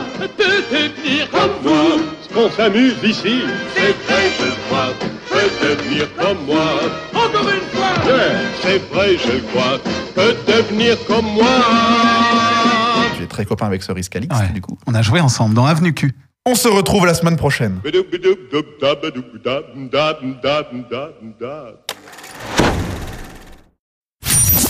Les chroniques de Gigi Ben, c'est ton rendez-vous de la semaine. Actualité, interview, nouveautés, mes chroniques, c'est ton journal. Alors prépare-toi. Sur BLP Radio. Enchanté en chanson en chantant. Vous êtes sur BLP Radio. Ici Gigi Ben pour cette troisième partie d'émission retraçant la vie de Walt Disney.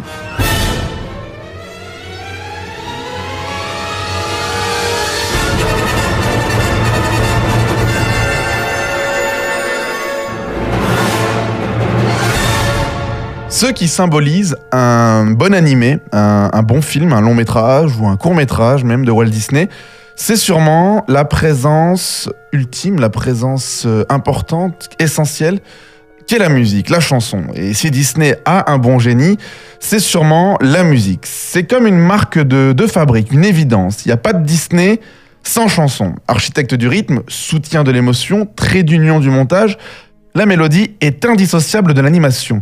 Elle est surtout l'extension, on peut dire, naturelle d'une histoire, et pour moi, je pense, le plus sûr moyen d'en revivre l'expérience à volonté. Avec Un jour mon prince viendra, Blanche-Neige et les sept nains inaugurent l'ère des tubes universels pour la maison de Mickey. Un jour, mon prince viendra. Les musiques de film acquièrent dès lors une dimension noble et populaire. Le titre est classé numéro 1 à sa sortie en 1939 et ne quittera le classement qu'en 1941.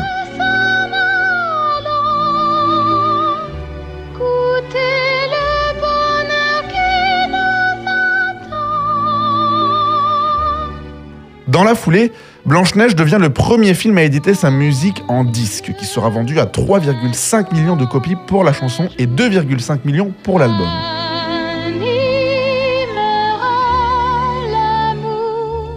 Un pactole qui fit partie des sacrifices lorsque Walt Disney, toujours en quête de fonds pour produire ses films, en céda les droits à Bourne Music Co., l'éditeur des musiques des Siley Symphonies.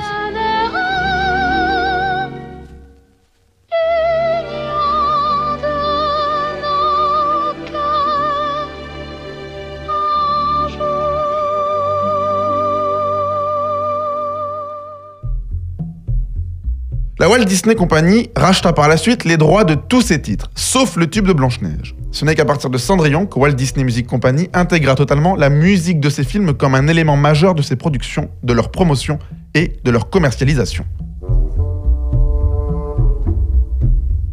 Tout commence lorsque le succès planétaire de Mickey fit craindre à Walt Disney que la mésaventure d'Oswald le lapin se répète et que du coup ce dernier se trouve condamné à fabriquer uniquement des films de la petite souris. Il chercha donc une nouvelle série de cours pour diversifier ses créations. Et c'est son directeur musical alors, Carl Stelling, qui lui proposa une série libre de tout héros récurrent, ouverte à toutes les exploitations. Son seul fil conducteur, la mise en avant de la musique. Lancés en 1929, les Siley Symphonies sont entrés dans l'histoire avec une danse macabre animée sur la marche des trolls de Greg. Une série qui permettra au studio Disney de sans cesse se dépasser. Les Siley Symphonies disparurent pour avoir préparé l'avenir, des longs métrages qui ne pouvaient se concevoir sans musique stratégique et des chansons populaires créées par les compositeurs et paroliers les plus en vue. Car plus pertinent que toute autre dimension, la musique est le reflet des goûts du public.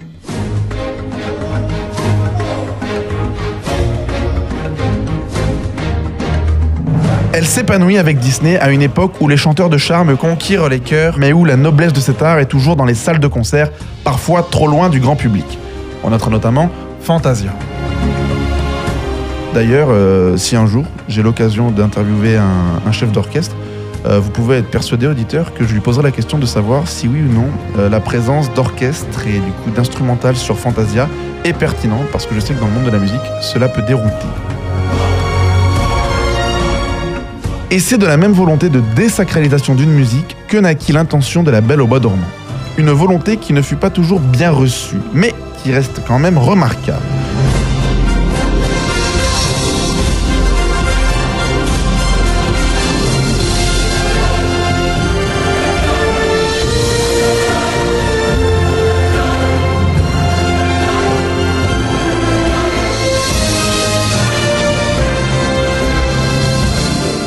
En toute logique, au fil des générations, la musique orchestrale a cédé un peu de son domaine aux chanteurs de variété, aux stars de la pop. Dans le même temps, les tubes Disney étaient devenus une véritable industrie.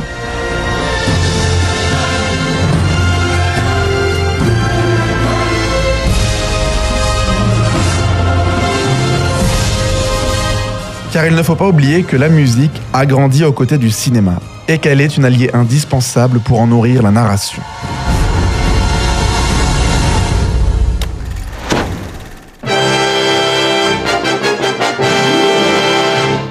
Dernière production approuvée par Walt Disney, Les Aristochats est aussi le premier long métrage d'animation Disney sur lequel il n'a pas travaillé.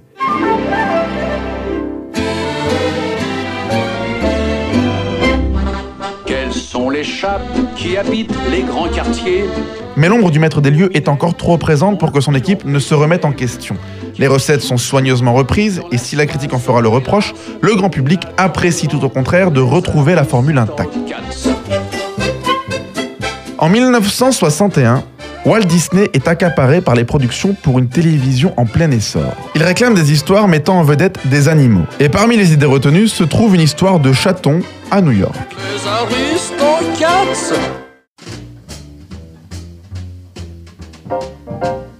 L'histoire est développée par Tom Roove, un auteur américain vivant à Paris, et l'idée est de produire les Aristochats sous la forme d'un téléfilm en deux parties. J'adore manger de la paella ainsi que de la pizza, mais je fais ronron devant un gros poisson. Oui, c'est moi le beau Walter. Giuseppe Désiré. Thomas O'Malley. Il est envisagé de confier le rôle du méchant majordome à Boris Karloff. Et plutôt que Londres, déjà utilisé plusieurs fois dans des longs métrages, le lieu de l'action proposé sera Paris. L'herbe printanière. J'adore aussi me balader dans les rues de ma cité. Ouais. À tous mes frères de l'élite sociale, comme aux petites mines. La production est prête au tournage, mais le scénario ne convient pas à Disney sous cette forme. Il envisage plutôt de le retravailler pour en faire un long métrage d'animation, après avoir évidemment racheté les droits des Aristochats. Malais, le chat de gouttière. Il l'annonce en août 1963 comme étant le 25e long métrage d'animation Walt Disney.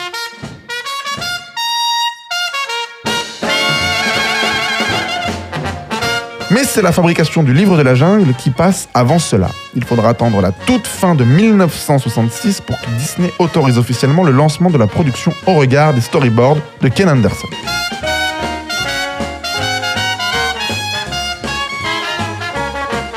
À la disparition du créateur des studios, ses équipes s'efforcent de suivre ses dernières décisions. Les Aristochats sera un film avant tout fidèle à l'héritage de Walt Disney.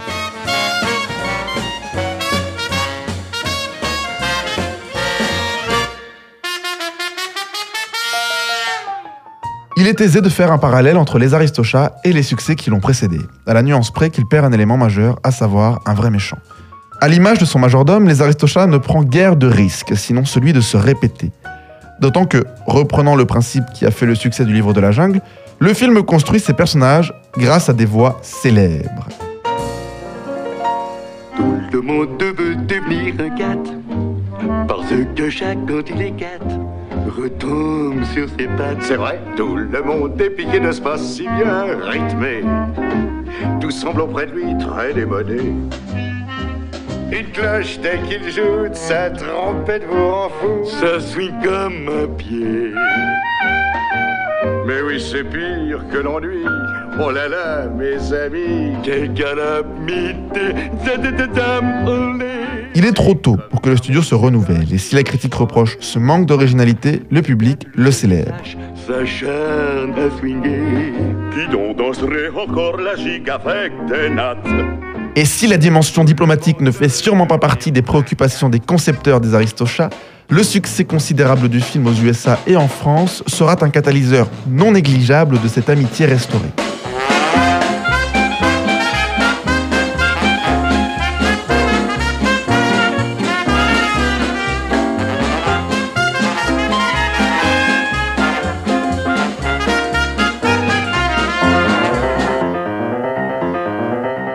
Avec son pari idéalisé, son air de fête un peu canaille, les Aristochats invitent toute une jeunesse américaine à redécouvrir la France sous un jour plus séduisant qu'au cours de la dernière décennie.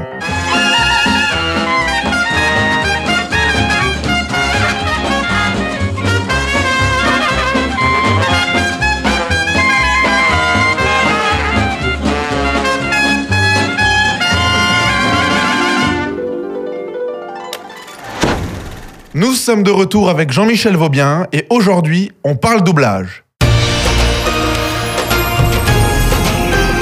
Enfant du soleil, tu parcours la terre, le ciel, cherche ton chemin. C'est ta vie, c'est ton destin. Et le jour, la nuit, avec tes deux meilleurs amis, à bord du grand Condor, tu recherches les cités d'or.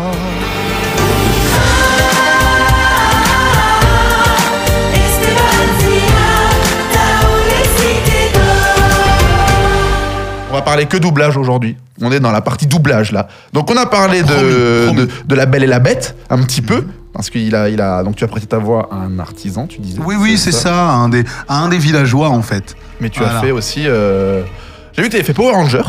Ouais. C'est quand même Ouais. pas mal. Ouais. C'est quand même. Ouais, un- T'as fait les mystérieuses cités d'or. Euh, ouais. Tu as fait la fameuse euh, voix de Vaiana. Exactement, la chanson de l'explorateur. Et après, euh, après il y a plein de. Bah, J'ai fait le générique de Breadwinners aussi, un dessin animé qui s'appelle Breadwinners. D'accord. C'est deux canards qui vendent du pain et qui livrent du pain. Ils sont complètement sous ecstasy. C'est n'importe quoi. C'est quoi ce scénario Ah là là là là là là Je vous invite à aller voir le, le générique français de Breadwinners et de regarder un petit peu à un moment, et d'ailleurs je, je fais la voix chantée de Bedus, Ouais. l'un des deux petits canards, qui à un moment perd ses fesses. Ah ouais. Ses fesses se désolidarisent complètement. C'est- c'est- mais c'est complètement barré parce qu'en fait il fait il arrête pas de mettre des coups de fesses il fait des chansons sur les coups de fesses et tout il met des coups de fesses partout et à un moment ses fesses en ont marre. Donc elles se désolidarisent complètement de son corps et elles font leur vie. Euh, prennent un prénom euh, je m'appelle Kyle. C'est n'importe- pain aussi. c'est n'importe quoi. Et il y a un moment il fait une chanson qui s'appelle Salut derrière. Et toi, c'est toi qui la Voilà, chantes? Et c'est moi qui chante cette chanson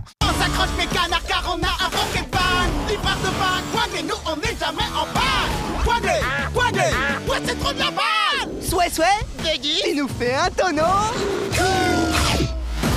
On s'accroche mes canards car on a un rocket ban Livreur de pain, poignée, nous on n'est jamais en panne. Bouge tes fesses, agite les poings, secoue-toi les plumes et l'arrière-train. Attention, on crache les copains.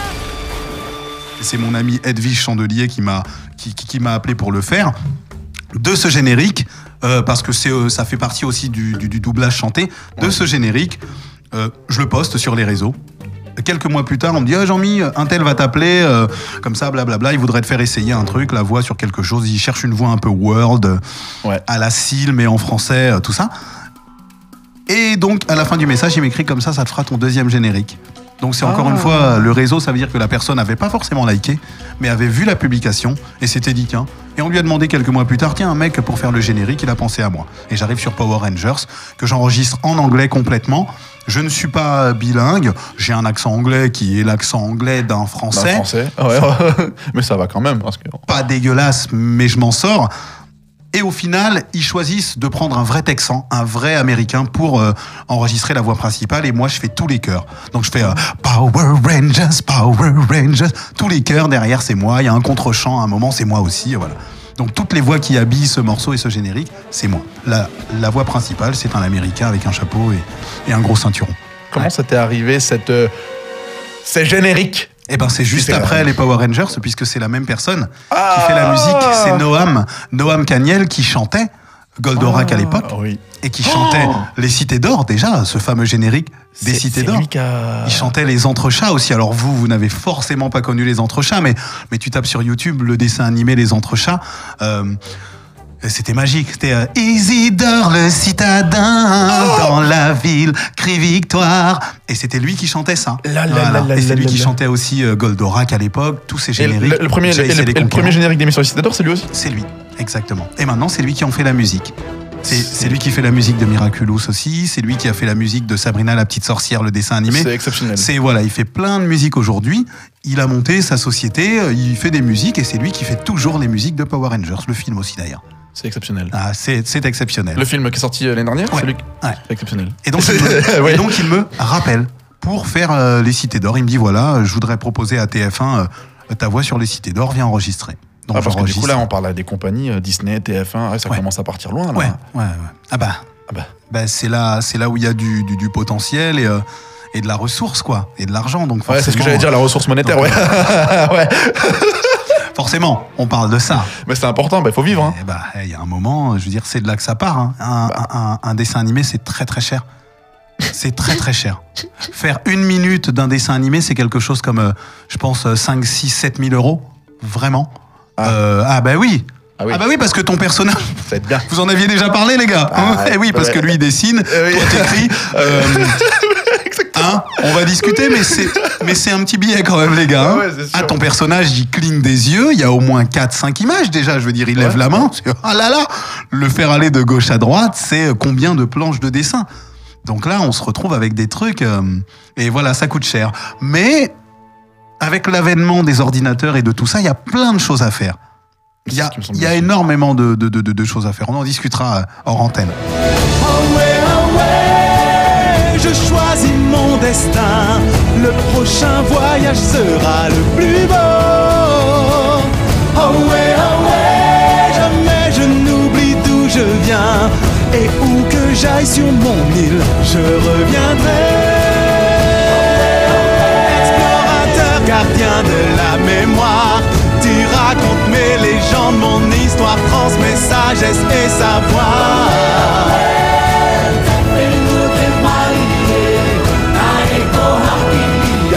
Je reviendrai.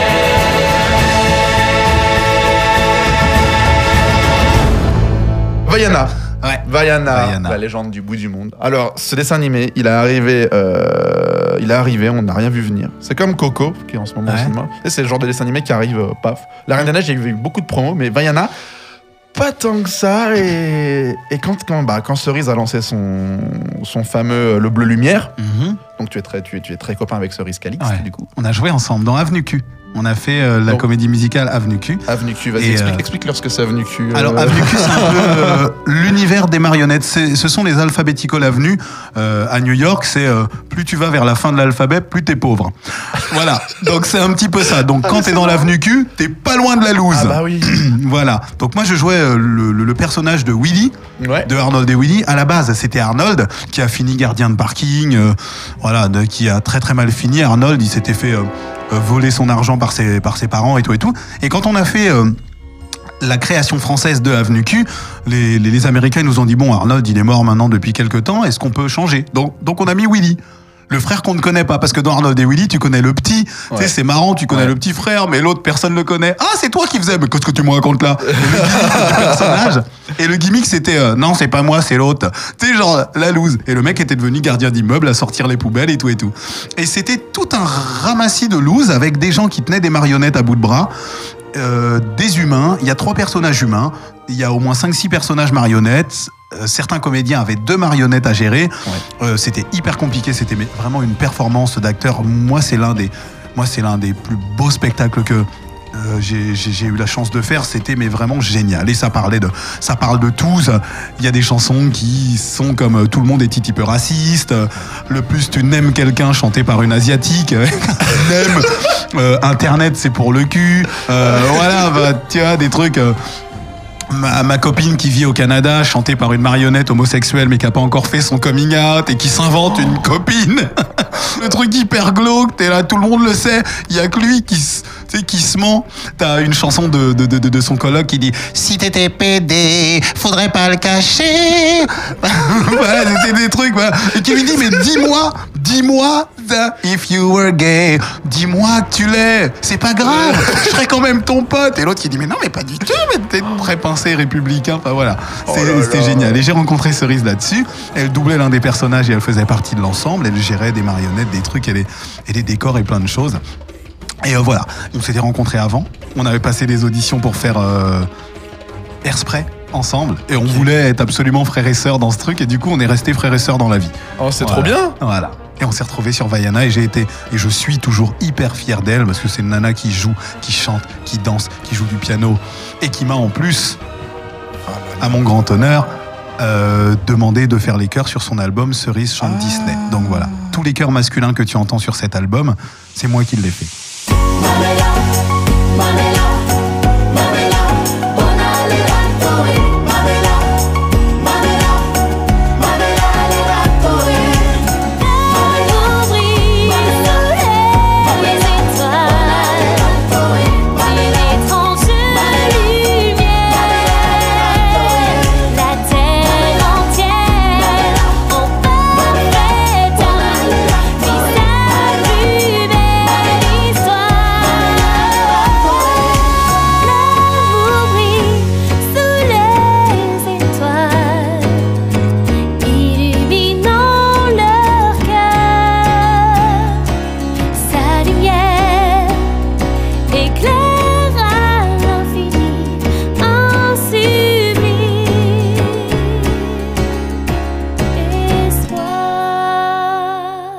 Alors, pour faire Vaiana, donc il y a toujours eu cette, cette question d'audition. Et Donc, vous êtes- à tous tous les deux, vous êtes dit, on va faire Vaiana ensemble Ou est-ce que non. vous êtes retrouvés là? Ah, t'es là non, aussi j'ai- eu de la chance, moi, sur Vaiana. C'est euh, Claire Guyot m'appelle pour t'expliquer succinctement. Claire Guyot m'appelle. Claire Guyot est une comédienne, metteur en scène, auteur et directrice de plateau en doublage. Ça veut dire que c'est les gens qui disent Je vais prendre Jean-Michel pour faire tel personnage. Il y a un personnage dans La Garde du Roi Lion qui est parlé et chanté. Et ça, Donc, et c'est toi? Et c'est moi, c'est un okapi. Un Oh là okapi. là là là. Voilà. Donc il y a un okapi qui arrive dans le truc, elle entend la voix du mec, elle dit oh, ça c'est Jean-Mi. En plus il chante dans le refrain dans une chanson, elle dit alors ça c'est Jean-Mi. Je fais ce personnage. Claude Lombard, qui est oh, la prêtresse des génériques de, de, de, de- de mon enfance, dirige les chansons de la garde du roi Lion. Donc là, Claire lui dit J'ai mis Jean-Michel sur ce personnage en parler. En plus, il a quatre phrases dans le, dans le truc, c'est complètement Jean-Michel, allons-y. Je connaissais déjà Claude, mais elle ne m'avait jamais fait bosser. Et là, on se rencontre sur la garde du Roi Lion. Alors, elle est super parce qu'elle dit Je fais ma première phrase, je fais une fois le refrain, elle dit Bon, alors en plus, il chante mal celui-là. Ah, ça, ça détend. Elle dit Bon, bon bah, c'est insupportable, encore un qui chante mal. C'était évidemment. Euh, le contraire qu'elle pensait et, euh, et, euh, elle dit bon bah bon bah c'est déjà génial on va en refaire une mais voilà c'est top Ça aura pris 10 minutes, quoi. voilà. Et la semaine d'après, Vaiana tombe sur son bureau. Donc elle reçoit la chanson et elle dit Oh voilà, c'est pour Jean-Michel, quoi. Et ça, et, enfin, et, et- et- et ça c'est hallucinant parce que c'est des rencontres qui font que c'est des. On se connaissait déjà, mais on n'avait jamais euh, commué notre euh, relation en séance de studio. Donc elle ne savait pas ce que je donnais en studio, elle savait pas si j'étais carré, si j'étais voilà. Donc là, euh, euh, Vaiana tombe et elle me dit c'est toi. Et justement, Vaiana, donc, est sorti le 30 novembre, le jour de ta première. du coup. De Notre-Dame de Paris. Euh, les chansons, donc elles tombent en anglais. Ouais. Donc, ceux qui les traduisent, toi, hop, tu prends et Il tu les chantes. adapte. Ouais, il les adapte, du coup. Et euh, ça, ça se passe combien de temps avant la sortie du film? À peu près. On a fait ça, je me souviens plus bien exactement, mais on a fait ça, euh, on a dû faire ça. euh, C'est pas loin d'être 5-6 mois avant, hein, quand Ouais, même. C'est ce qui me semblait. hein. C'est donc ça pique, il faut garder le secret. Ça brûle la langue, quoi. T'en peux plus, t'as envie de dire à tout le monde. Ah Ouais, donc ça arrive en avril. Avril-mai, quoi. mais, mais c'est ça, t'as envie de dire à tout le monde. Nous, on a, on a, prochain. on a une affiche, mais oui, nous on a une affiche, une pauvre affiche en teasing. Ah, et voilà. toi, t'as déjà vu un extrait, et tu sais déjà ce que ça va dire. et tout. Voilà. Tu connais déjà les acteurs qui vont chanter. tu- Ah Voilà. Alors non. Alors non, parce qu'on se connaît pas forcément. D'accord. Cerise, je ne l'ai su que plus tard. Ah, c'est après. Et ouais, et oui, et oui, oui, parce qu'on est tous tenus au secret en fait. Bah ouais. On est tous hyper tenus Donc au ça se trouve, secret t'as le même secret. Ça va bien, ça va, toi, ouais, t'as le même secret et tout. Faut que je te raconte un truc. Oh, mais, Mais, non. du coup, non mais après elle me dit mais et quand on s'est revus, je voulais te le dire, mais je pouvais pas. Et moi je dis bah moi aussi. Et c'est horrible, euh, mais, mais parce qu'en fait on signe des clauses de Bah, confidentialité. Disney, ça on signe pas. des contrats par moment avec des trucs comme ça pour la Paramount. euh, je, je fais un personnage moi dans la série Shooter. Ouais. Euh, voilà, et euh, on signe ça, quoi. Et tu fais des films, et tu peux être destitué. Si tu en parles sur les réseaux, si tout ça, tu, tu- tu peux être destitué. Et tu peux même être destitué d'une voix. Euh, Là, récemment, je- j'en ai fait une.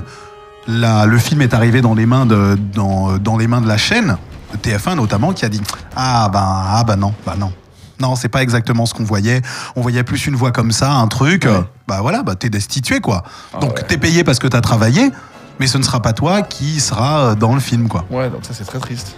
Bah ça arrive, c'est c'est- c'est les aléas de la vie, c'est aussi ça le doublage. Hein. C'est pas forcément toi, quoi. Tu préfères doubler un film ou un dessin animé? Je préfère doubler. C'est bien. voilà. J'aime bien la réponse. La réponse est simple, la question est simple. Voilà. Non, mais j'adore, j'adore l'exercice. Moi, j'adore l'exercice. Moi, je, mais ça doit vraiment. être magique à voir. Ça doit Là, être... là, cet après-midi, un vrai débit. Ah oui, donc cet après-midi. Donc ça, c'est un projet encore qui arrive. euh, C'est pas un projet. Enfin, oui, c'est un projet euh, euh, jusqu'à ce que ce soit euh, diffusé en effet. Ouais. Là, pour le coup, là en l'occurrence, là, ce sera moi. Je fais un dessin animé aussi puis, qui, qui, qui s'appelle Blaze et les Monster Machines. Je sais pas si vous. Oui, ça me dit un truc. Voilà, c'est des petites, euh, c'est des petites Monster Machines. Blaze est rouge, et fait par Donald Renew qui fait la voix de Titeuf aussi. Oh, tu le Voilà. connais Oh là là là là tu peux le connaître, hein. tu vas sur Twitter, tu likes, tu lui dis que tu l'aimes, et puis voilà. En plus, il est très sympa, Je Donald. lui dis, viens me voir. Non, faire, voilà, ah, bah, et, et je fais, et je fais la, je fais le méchant de, de, de ce dessin animé qui s'appelle Crusher et qui est sournois et qui triche. Donc voilà. Et vous verrez, enfin, mais vous regarderez, c'est plein de trucs à regarder. Blaze et les Monster Machines, il y en a sur YouTube, il y en a, euh, il y en, a sur Dailymotion, il y a des extraits, voilà. Ça se travaille une voix de toute façon. Tu la travailles ta voix? Pour emmener sur Oui. un autre personnage à chaque Oui, fois. Ouais, bah oui, oui. Et t'as Alors, t'as des t'as pas énormément de temps. Ah bah. T'as pas énormément de temps parce que t'arrives, tu découvres ton perso et tu dis ok, qu'est-ce qui se passe? Bah tu tournes en 10 minutes. hein. Euh, voilà. chut, chut, chut. Donc là, t'arrives, tu dis ok, ce personnage est un peu comme ça. Tu te calques quand même sur l'anglais Ouais. pour ne pas aller complètement aux antipodes Ouais. de ce que le gars a fait.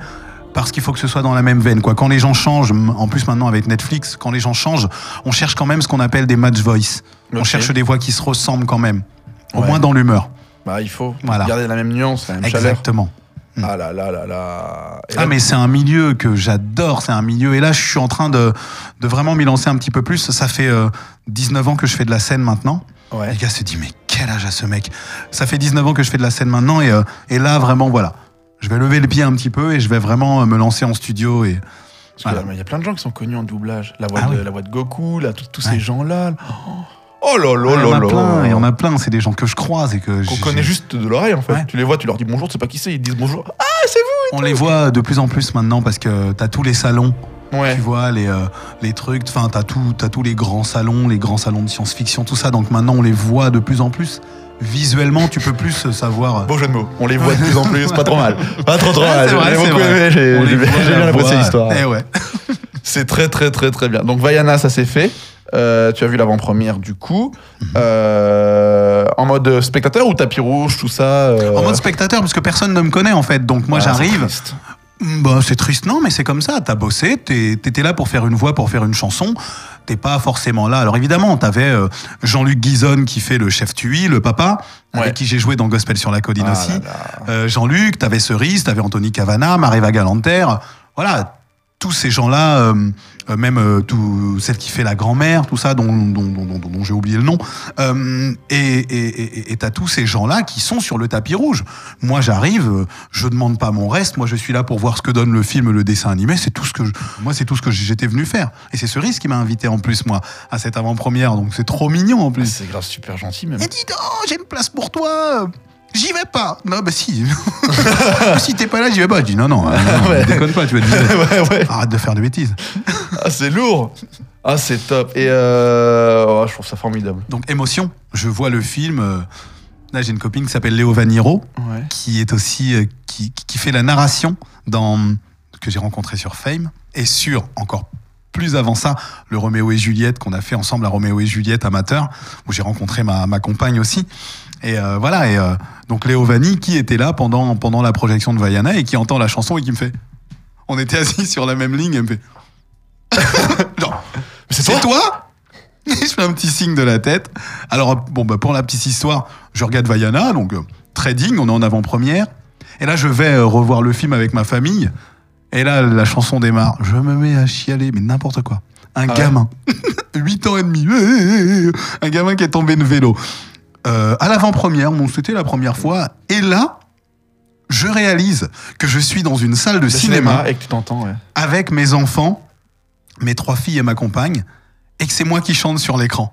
Ouais, c'est Et alors là, là on m'a paumé. Et là, c'est le drame. Là on m'a paumé. Oh là là là là, j'ai tout perdu. Tout, papa, il pleure. toute contenance, toute contenance, il y avait plus rien. Mais vraiment.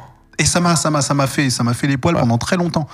Bah, tu m'étonnes. Ah non non, ça m'a vraiment. euh, Et même encore par moments, je me dis, c'est moi. Oh, mais ça se trouve, tu vas faire un futur Disney, on sait pas et tout. Ça va peut-être avec un personnage peut-être, ou on sait pas. Hein. Je ne sais pas. Ça tu peut sais, être sympa. Hein.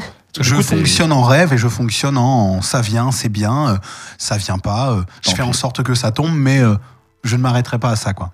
Donc on va partir sur, euh, sur une prochaine émission sur le blind test du coup. Je, je te remercie encore une fois euh, Jean-Michel d'être venu. En attendant, donc toi on peut te retrouver où? Bah, on peut me suivre sur ma page euh, Facebook officielle, on peut me suivre sur mon Instagram aussi, JM Vaubien Off, O2F, euh, voilà, où je poste plein de trucs. Je suis en tournée avec Notre-Dame de Paris actuellement, Carrément. donc je poste tout ce que je vois. Mais En je tant que visite les doublure, villes. tu joues quand même ou En tant que doublure, je joue par moment, Ouais. mais euh, on n'est pas alternant. Ça veut dire que je n'ai pas de, de Ouais. calendrier de jeu.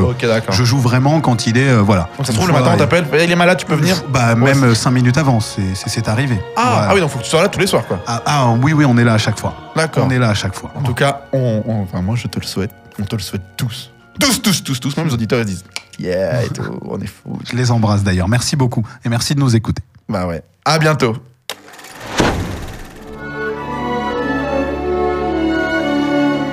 Avec Taram et le chaudron magique, les temps changent. S'il est maladroit et mal amené, il reflète aussi l'inévitable évolution des goûts du public. Parce qu'il faut savoir qu'à l'époque, les stars du box-office sont alors SOS Fantôme, Indiana Jones, la trilogie Star Wars, vous avez aussi Conan le Barbare ou Dark Crystal. Des univers plus matures, plus violents, dopés aux effets spéciaux. Et la chapelle de l'animation est aussi prise d'assaut par de nouveaux venus, s'adressant à un public moins consensuel et plus exigeant, comme, par exemple, Le Seigneur des Anneaux.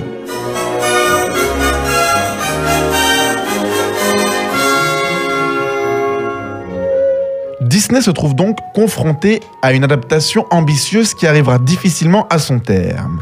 Comment conserver ce public familial qui chérit sans trahir totalement l'esprit d'un récit très sombre, à savoir Taram et le chaudron magique Une équation délicate qui fera de Taram un vilain petit canard, du moins pour les productions Disney.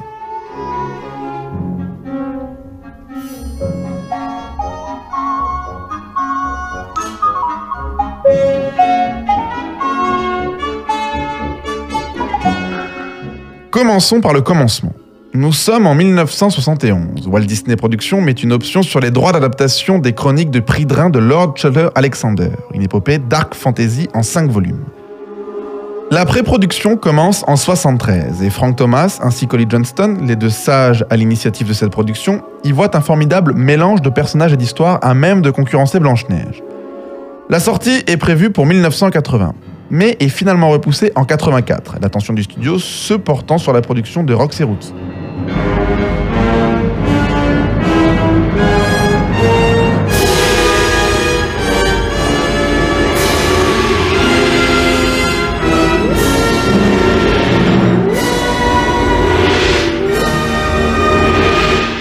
Pendant ce temps, plusieurs versions de Taram sont rejetées et l'équipe est modifiée à plusieurs reprises. Finalement, le vétéran Joe Hall est nommé producteur et le travail reprend sur d'autres bases.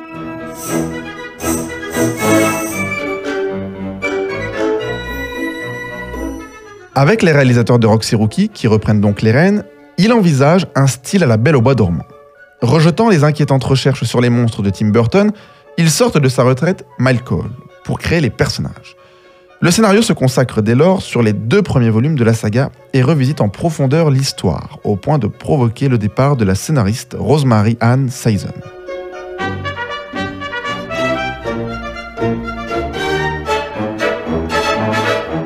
Le film devient le premier Disney comportant une quantité significative d'images de synthèse, à commencer par le fameux chaudron.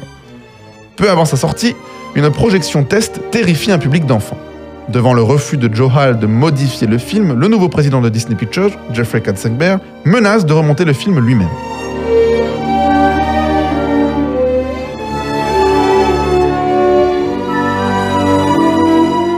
Taram a le triste privilège d'être le premier Disney à être interdit aux moins de 13 ans. L'esthétique est fascinante, mais inégale, et le traitement manque de finesse et d'inspiration en plus d'être incorrect pour l'idéal Disney. Et si quelques pays, dont la France, réservent au film un meilleur accueil, c'est un échec, qui rapporte à sa sortie moitié moins que ce qu'il a coûté. Désavoué et longtemps privé d'édition vidéo, Taram, le banni, devint à sa façon un film culte, annonciateur pour beaucoup d'une toute autre vision des classiques et du cinéma fantastique.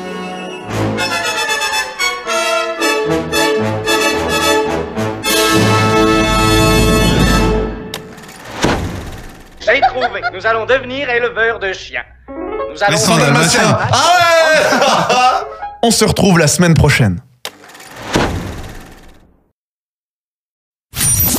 Les chroniques de Gigi Ben, c'est ton rendez-vous de la semaine. Actualité, interview, nouveautés, mes chroniques, c'est ton journal. Alors prépare-toi. Sur BLP Radio. Un, deux, trois. Non, Rookie, tu as triché. On recommence. Enchanté en chanson, en chantant, ici Gigi Ben pour cette dernière partie d'émission consacrée à la vie de Walt Disney. Quand on est deux copains,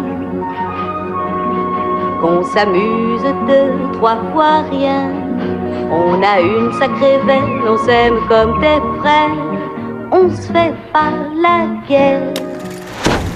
Basile détective privé est le film qu'il faut faire pour oublier l'expérience de Taram et le chaudron magique.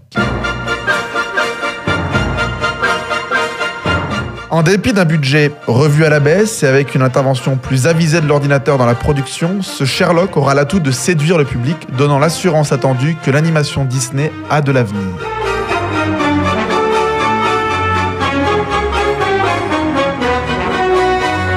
Car entre le trouble qui suit la disparition de Walt Disney et la mutation de l'animation dans les années 1990, les productions des années 1980 sont trop souvent assimilées aux errements et aux échecs d'une entité qui se cherche. À l'instar de Rox et Rookie, Basile, détective privé, est une réussite, dont le succès, au moment de sa sortie, fut essentiel dans la poursuite des activités Disney.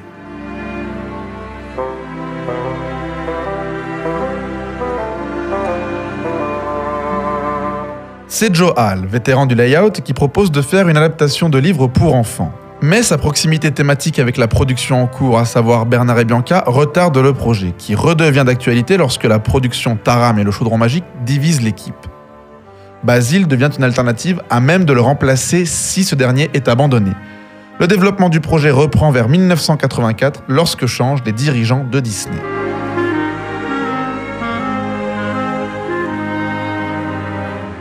Vous aurez le directeur général Michael Eisner accompagné de Jeffrey Katzenberg, nommé à la tête des studios, qui vont trouver les premiers essais du scénario trop lents. Il demande donc une réécriture et avance même le film à juillet 86 au lieu de Noël 87. Tout cela en divisant le budget de moitié.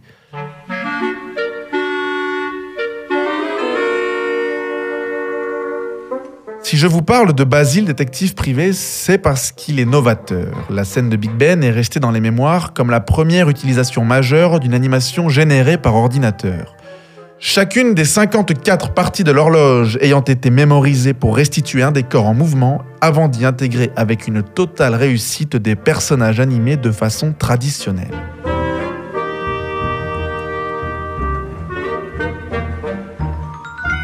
Certaines chorégraphies sont encore reprises de productions précédentes, mais entre l'option des tests vidéo et le recours à l'ordinateur pour expérimenter les graphismes, le travail de pré-production pour ce projet s'en trouve considérablement facilité. Avec une équipe de 125 artistes, la production de l'animation en tant que telle ne prend qu'une année, et la technique tant décriée de s'inspirer des personnalités de doubleurs célèbres pour créer les personnages devient une évidence.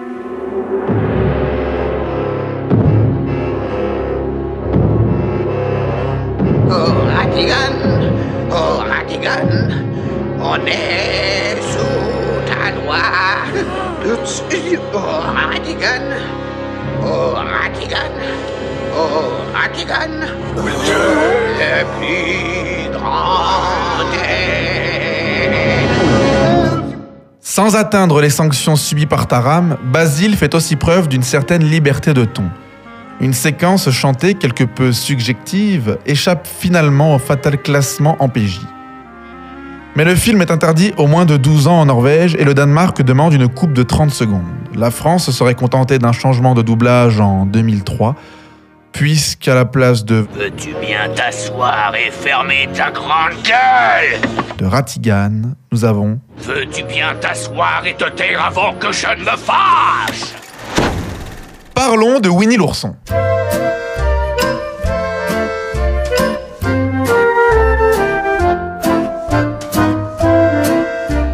Créer un personnage est une tâche délicate, mais donner vie à la création d'un autre, surtout quand ce dernier a déjà été adopté par une immense communauté de personnes, c'est un défi. Aussi, ce grand classique britannique de la petite enfance qui est Winnie l'ourson sera le dernier défi de Walt Disney.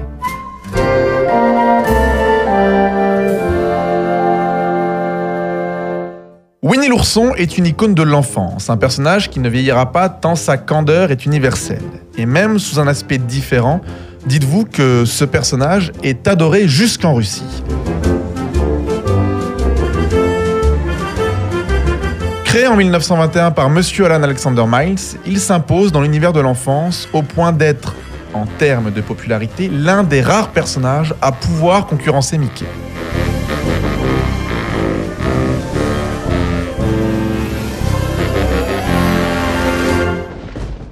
Nous sommes en janvier 1930. Stephen Leninger, celui qui a négocié les droits de Tarzan, crée pour les droits d'exploitation de Winnie l'ourson en Amérique du Nord l'une des toutes premières licences commerciales modernes.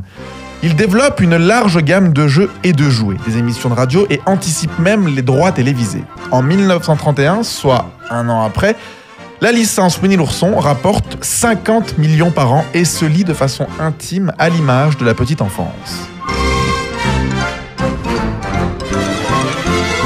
C'est en 1961 que Disney négocie les droits d'exploitation des œuvres de Miles avec les descendants de Schlesinger. Walt Disney veut consacrer un long métrage à Winnie, mais le personnage ne semble pas encore assez connu du grand public.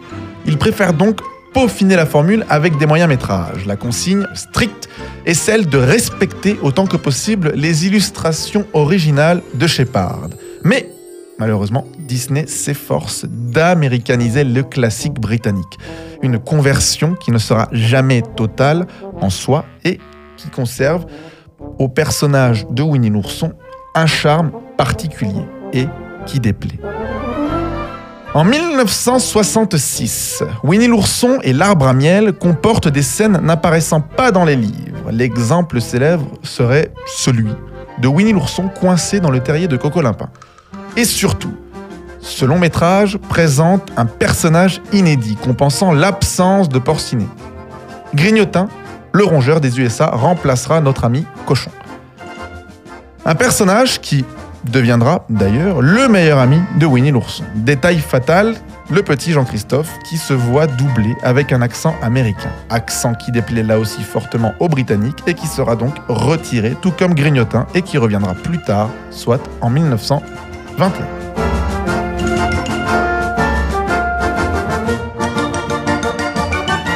Walt Disney considère avant sa mort qu'il faut abandonner la formule du moyen métrage, trop coûteux pour une exploitation limitée. Mais l'intérêt esthétique de ce premier film incite le studio à répéter l'expérience avec Winnie l'ourson dans le vent, sorti en 68, qui reçoit l'Oscar du meilleur court métrage d'animation, puis avec Winnie l'ourson et le tigre fou, sorti en 1974.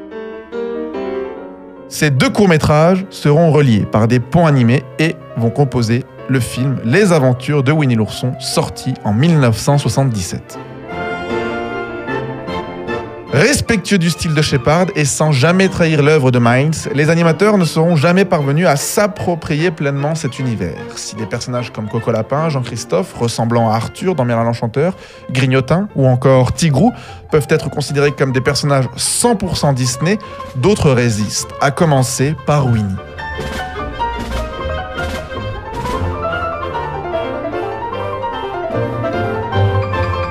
Alors que la gamme de produits dérivés est l'une des plus importantes développées par Disney, Winnie et ses amis deviennent les héros de 9 longs métrages, 4 séries et sont indispensables dans les parcs Walt Disney Studios.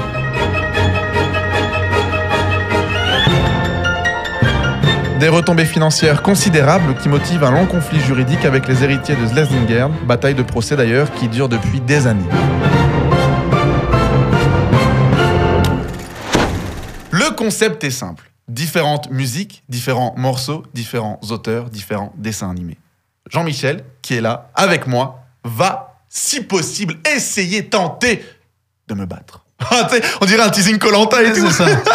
C'est vrai, On c'est dirait, vrai, on dirait un gros teasing et tout. Mais non, non, non. En fait, on va vous mettre, auditeurs, comme l'année dernière, d'un blind test. Donc, il y aura des chansons qui vont se produire, tatati. Le but, c'est de la trouver la première. Hop si, si vous voulez écouter un petit peu Jean-Michel chanter, peut-être qu'il va chanter, on sait pas et tout. Mais voilà, le truc, la règle principale, c'est de trouver la chanson avant l'autre. C'est parti. Allez. J'ai trouvé. Nous allons devenir éleveurs de chiens. Nous allons. Les dalmatiens. Ah Sur un terrain Alors, je la connais pas du tout celle-là. Chacun Ah, euh, je, crois qu'en face, c'est pareil. Je ne sais pas. Non, non, non, non. Ce sera la maison Du rêve. Eh, Mais, mais non, mais ça fait beau. On sait que ça. On sait que ça. Ouais. Oh, ça, t'imagines que c'est une femme qui fera derrière Ah, bah, ça, Ça, c'est possible. c'est plus facile pour elle que pour moi.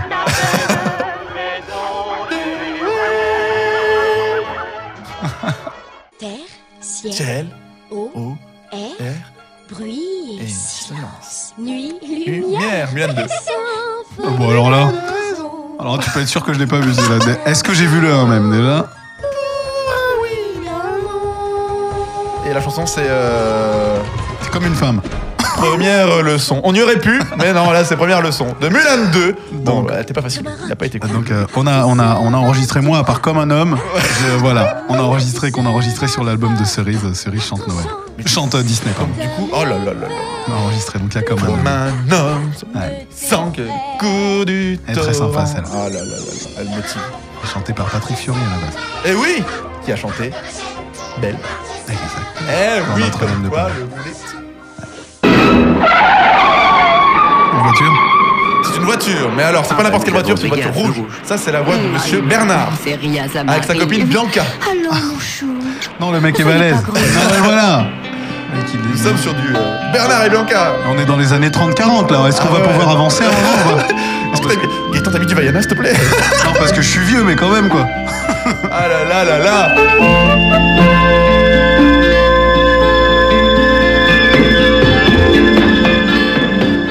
dois faire attention. Parce que Faute c'est d'éducation. Rox et Rookie. Ou l'élimination. Non mais t'as que des trucs de chiens et d'animaux. Ah non les gars. Ah ouais, voilà, c'est 30 millions d'amis. Car le chien est de chasse et le chasseur est armé. Et pan, élimination, faute, Faute d'éducation. Ah là là Et c'est parti. Si tu joues avec un chien d'amour, tu seras Bon, pendu à là, on est un peu dans les années, paumé. euh, les années d'avant. Là, on est en train de Bon. perdre. Là, on perd Jean-Michel. là. Ah, on m'a paumé là. Je te le dis, vont te mener la vie dure. Oula. Oh là là Attends.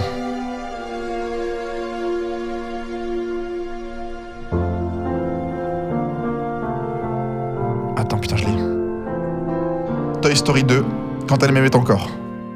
Bon, moi je vais y aller. Ah oui Oh là là Moi du là. coup je vais y aller. Euh, Gaëtan, je te remercie. Vraiment pour la technique, tout ça. Ah, c'est mon jeu préféré, je te jure. Gigi Ben, je vais me barrer. Il m'a regardé avec des yeux, il a fait Ce qui se tire Oh, alors là, non mais ils mettent que les deux. Tu sais, au pire, t'as vu le 1, toi, t'es là, bon, tu fais ce que tu. Le 2, les gars. Oh là là J'ai du travail, moi, les mecs.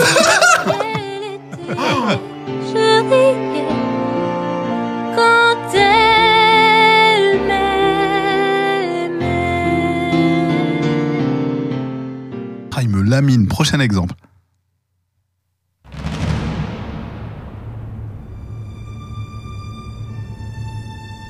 Alors, attends. Euh... C'est beaucoup trop sombre pour moi. Ouais, ça. c'est très très sombre. Attends. Euh... Fais pas le malin, auditeur, je sais très bien que tu galères aussi là. il est là et tout, il se dit, ah, il trouve pas. Attends, il y a un hautbois. Mulan, comme un homme. Non. Mais attends, mais ça, c'est. Attends, il y a des drôles de nuances quand même. Hein. Jack, l'étrange Noël de Monsieur Jack. c'est dans les classiques, il va te mettre dans les classiques. Euh. Attends, comment j'en ai aucune idée Attends. Arrête de chasamer, auditeur. Je t'entends là. il va falloir que j'ai trouvé. Ah, mais ça a l'air loin. Je n'ai jamais entendu ce truc. Mais attends, mais ça va loin. Y a pas un refrain qui arrive? Si, il va y avoir un refrain qui va arriver. En plus, il a mis une instrumentale, quoi.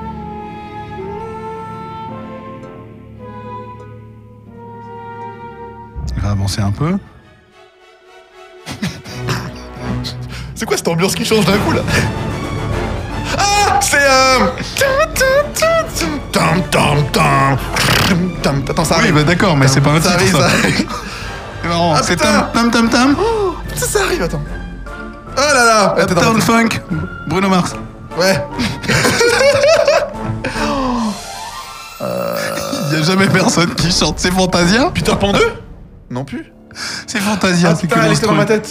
C'est le roi lion Mais c'est le roi Mais lion lequel Mais c'est quand il court avec les hyènes et qu'il y a les hyènes derrière qui sont là et tout. Oh là là. Ah, Ah, tu m'aurais mis les gnous. Mais tu sais, ils sont dans les- dans l'éléphant, les fous. Mince alors. Ah bah non, bah alors là, tu m'as paumé. Mais Ah, non, on peut- ah, donc on met aussi les trucs où ça chante pas.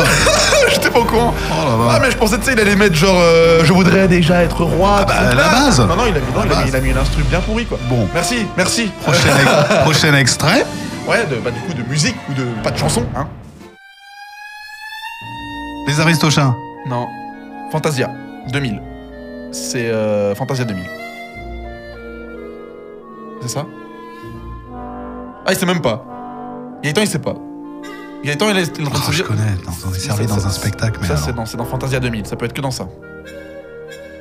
C'est que dans ça. Ouais, je suis sûr de moi, Gaëtan. Non, cherche pas, c'est ça. Fantasia 2000.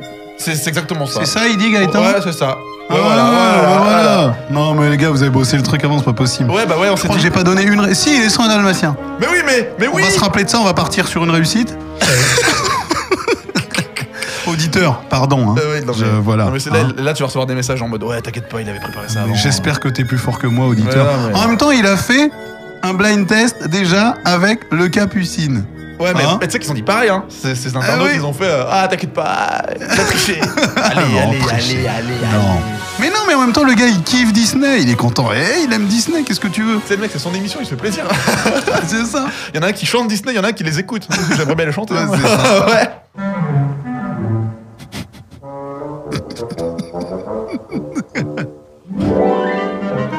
Des poètes poètes. Hashtag musique d'ambiance. Ah, Hashtag poète poète. Il a musique poète. Mais qu'est-ce qu'il C'est Bambi C'est quoi ça Mais c'est Gaëtan, c'est un blind test. Est-ce qu'il y a des gens qui chantent Ah mais laisse. Attends. C'est un blind Mais test, non, mais ça, un ça peut, être muet dans, ça, test. ça peut être partout. Ça peut être dans, dans Pinocchio. Ça peut être. Attends. Ah non, mais... Ça c'est. Ça c'est un truc de princesse. Blanche-Neige? Bon bah voilà, on l'a pas trouvé.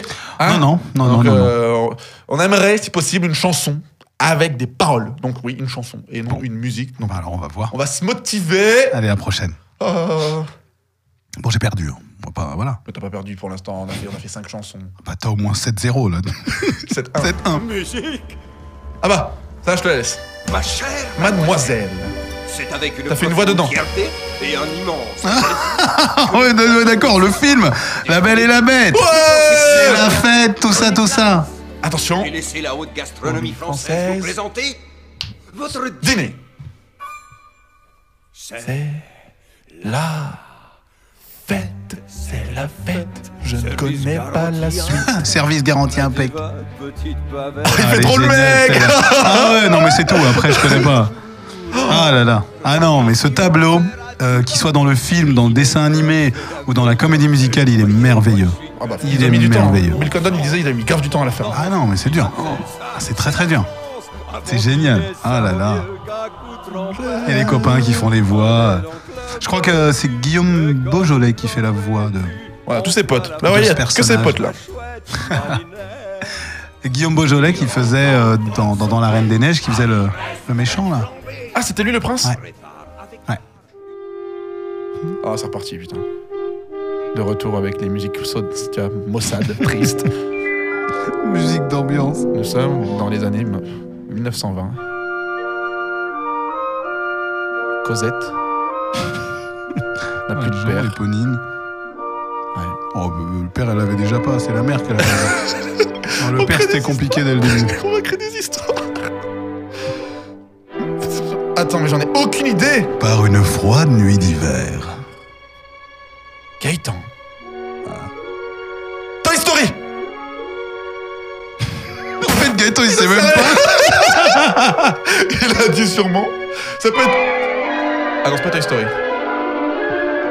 Il a dit ouais. Blind test, musique d'ambiance. Soundtrack. Mais c'est quoi ce truc? Moi, ça me dit rien du Mais tout. moi non plus Du coup, c'est hyper dur. Hein, on a corsé la chose, hein, Ouais, auditeur. ouais, ouais, on a corsé. de- D'ailleurs, on s'est dit, mais c'est quoi ce Blind On a Test corsé le truc. en train de faire et tout. On s'est dit, c'est trop facile quand les gens Oh chantent. là là là On là met des instrus.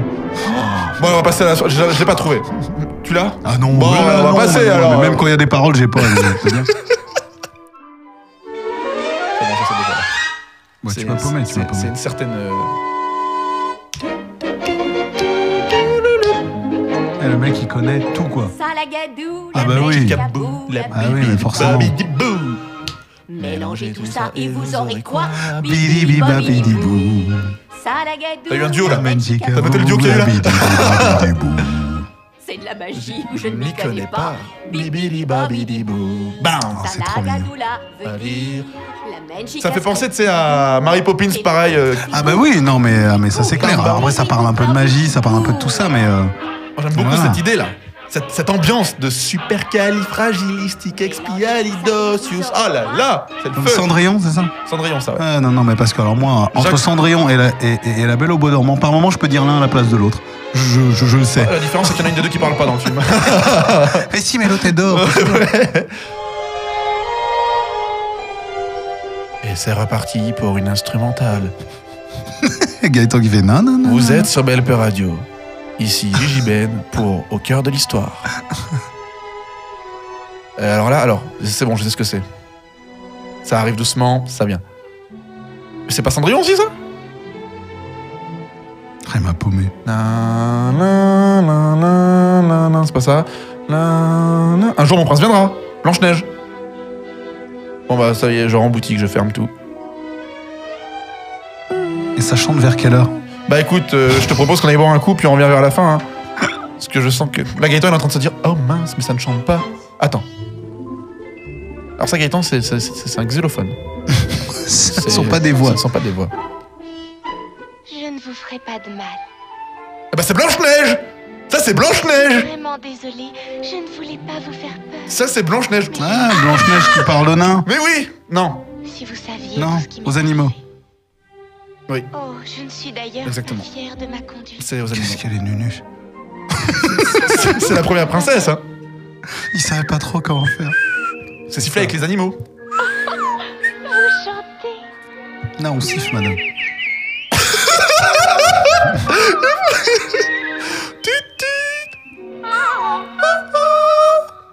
On fait des vocalises? Non, non. Et donc, la première Blanche-Neige, celle qu'on entend, Lucie Dolène, maman d'Olivier Constantin.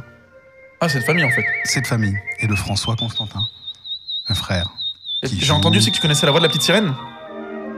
Bah, c'est Claire Guyot qui m'a fait travailler dans, euh, sur, la, sur Blaze et les Monster Machines, qui m'a fait travailler sur. euh, Vaiana aussi, du coup. sur euh, alors non, non, non, non, euh, Vaiana c'est pas elle, qui m'a fait travailler sur la garde du Roi Lion, qui m'a encore fait travailler. la D'accord, ok, voilà, dernière garde du sur Roi la Lion, Voilà, c'est elle.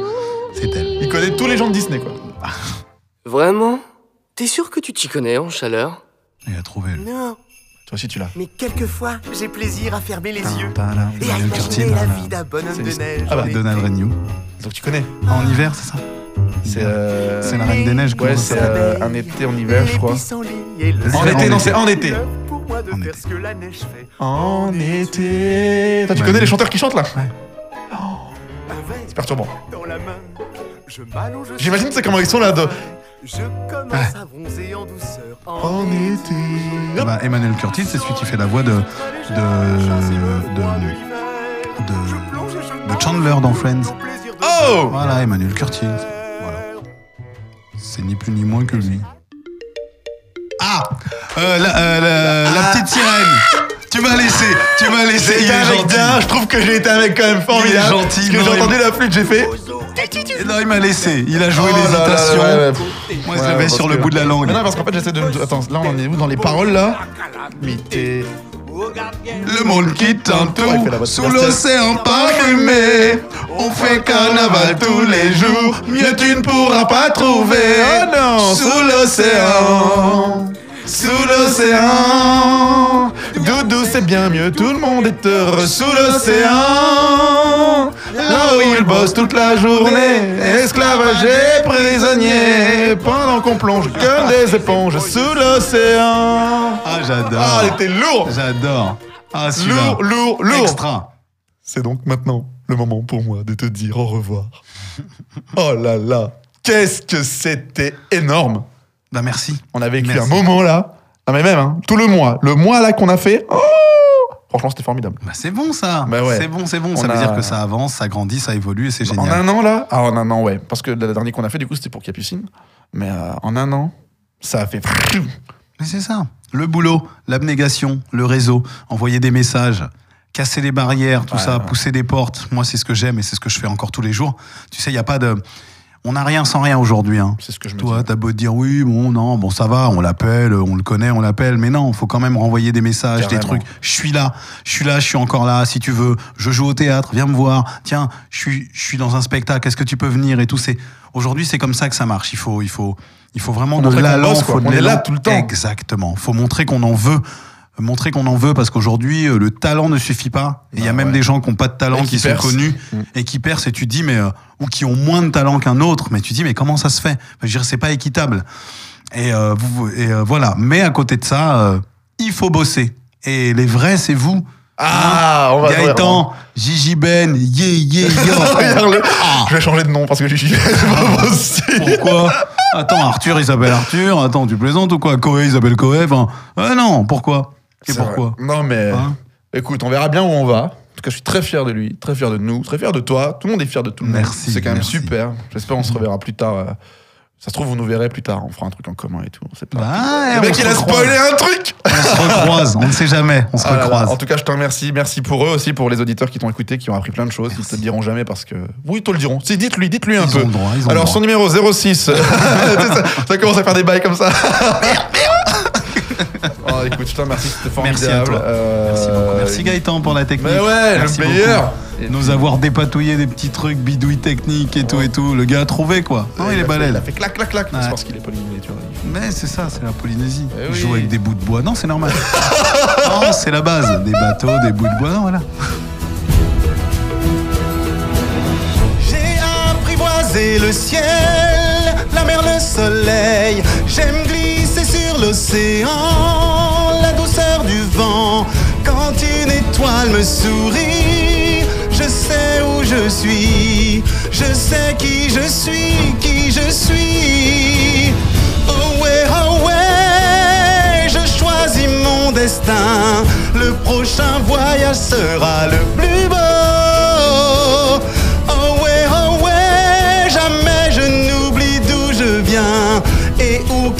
Sur mon île, je reviendrai. Explorateur, gardien de la mémoire, tu racontes mes légendes, mon histoire transmet sagesse et savoir.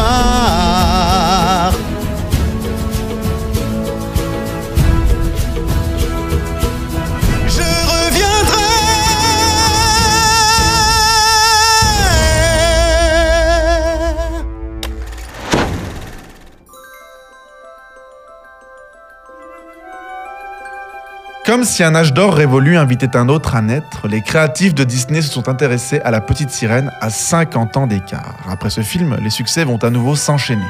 L'animation redevient rentable et cesse d'être le parent pauvre de l'univers Disney, car avec Ariel, Disney a trouvé sa nouvelle princesse. Nous sommes en 1985. Alors qu'il co-réalise Basil, détective privé avec John Musker, Ron Clements découvre dans une librairie un exemplaire de la petite sirène, le conte d'Anderson. Il imagine aussitôt l'aventure sous-marine qu'il pourrait mettre en image et présente un premier traitement de deux pages pour un long métrage. Jeffrey Katzenberg approuve le projet qui démarre en même temps qu'Oliver et compagnie. C'est en fouillant dans les archives que l'équipe de Clemens découvre qu'il existe déjà des travaux préparatoires pour une adaptation de La Petite Sirène datée de la fin des années 1930, à l'époque de Blanche-Neige et les Sept Nains. C'est Kay Nielsen, qui travaille entre autres sur les segments de La Nuit sur le Mont Chauve de Fantasia, qui a signé les illustrations de cette version oubliée. Et à la surprise de l'équipe, nombre des modifications apportées par son adaptation recoupent celles de Clemens et Musker. Mais en dépit de cet encouragement venu du passé, la production doit patienter. Qui veut la peau de Roger Rabbit et Oliver et compagnie mobilise toutes les forces du studio. Avec la venue du compositeur Howard Ashman, La Petite Sirène prend résolument la forme d'une comédie musicale.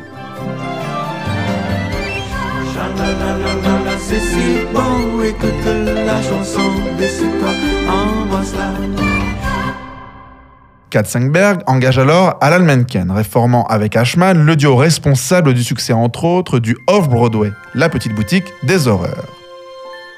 L'action se déroule en partie sous l'eau. Le nombre d'effets spéciaux est énorme. Dites-vous qu'il faut plus d'un million de bulles et les moyens en Amérique ne suffisent pas, animation par ordinateur inclus. Il faut sous-traiter la fabrication d'une partie des bulles en Chine. Le budget de la petite sirène devient le plus important de la décennie et si la direction est convaincue de la réussite, elle n'espère pas qu'un film de filles dépasse les 53 millions rapportés par Oliver et compagnie.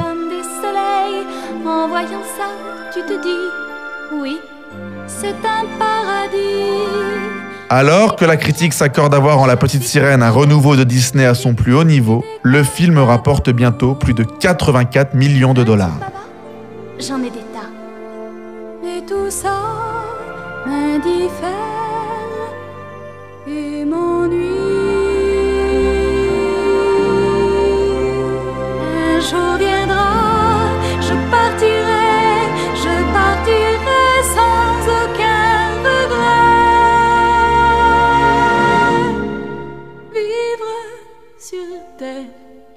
La Petite Sirène, le dernier film Disney, a utilisé des celluloïdes peints à la main. Et cette séquelle, la première utilisait le CAPS, conçu par Pixar. Ce système digital de colorisation et d'édition rend dépasser l'usage des celluloses, de la xérographie et de la caméra multiplan. Je terminerai cette émission en vous rappelant que rien ne s'équivaut et surtout pas nos goûts, et que si ma couleur te fait grimacer, alors je t'invite à m'en parler et à partager ton point de vue sur le site de BLP Radio. Ciao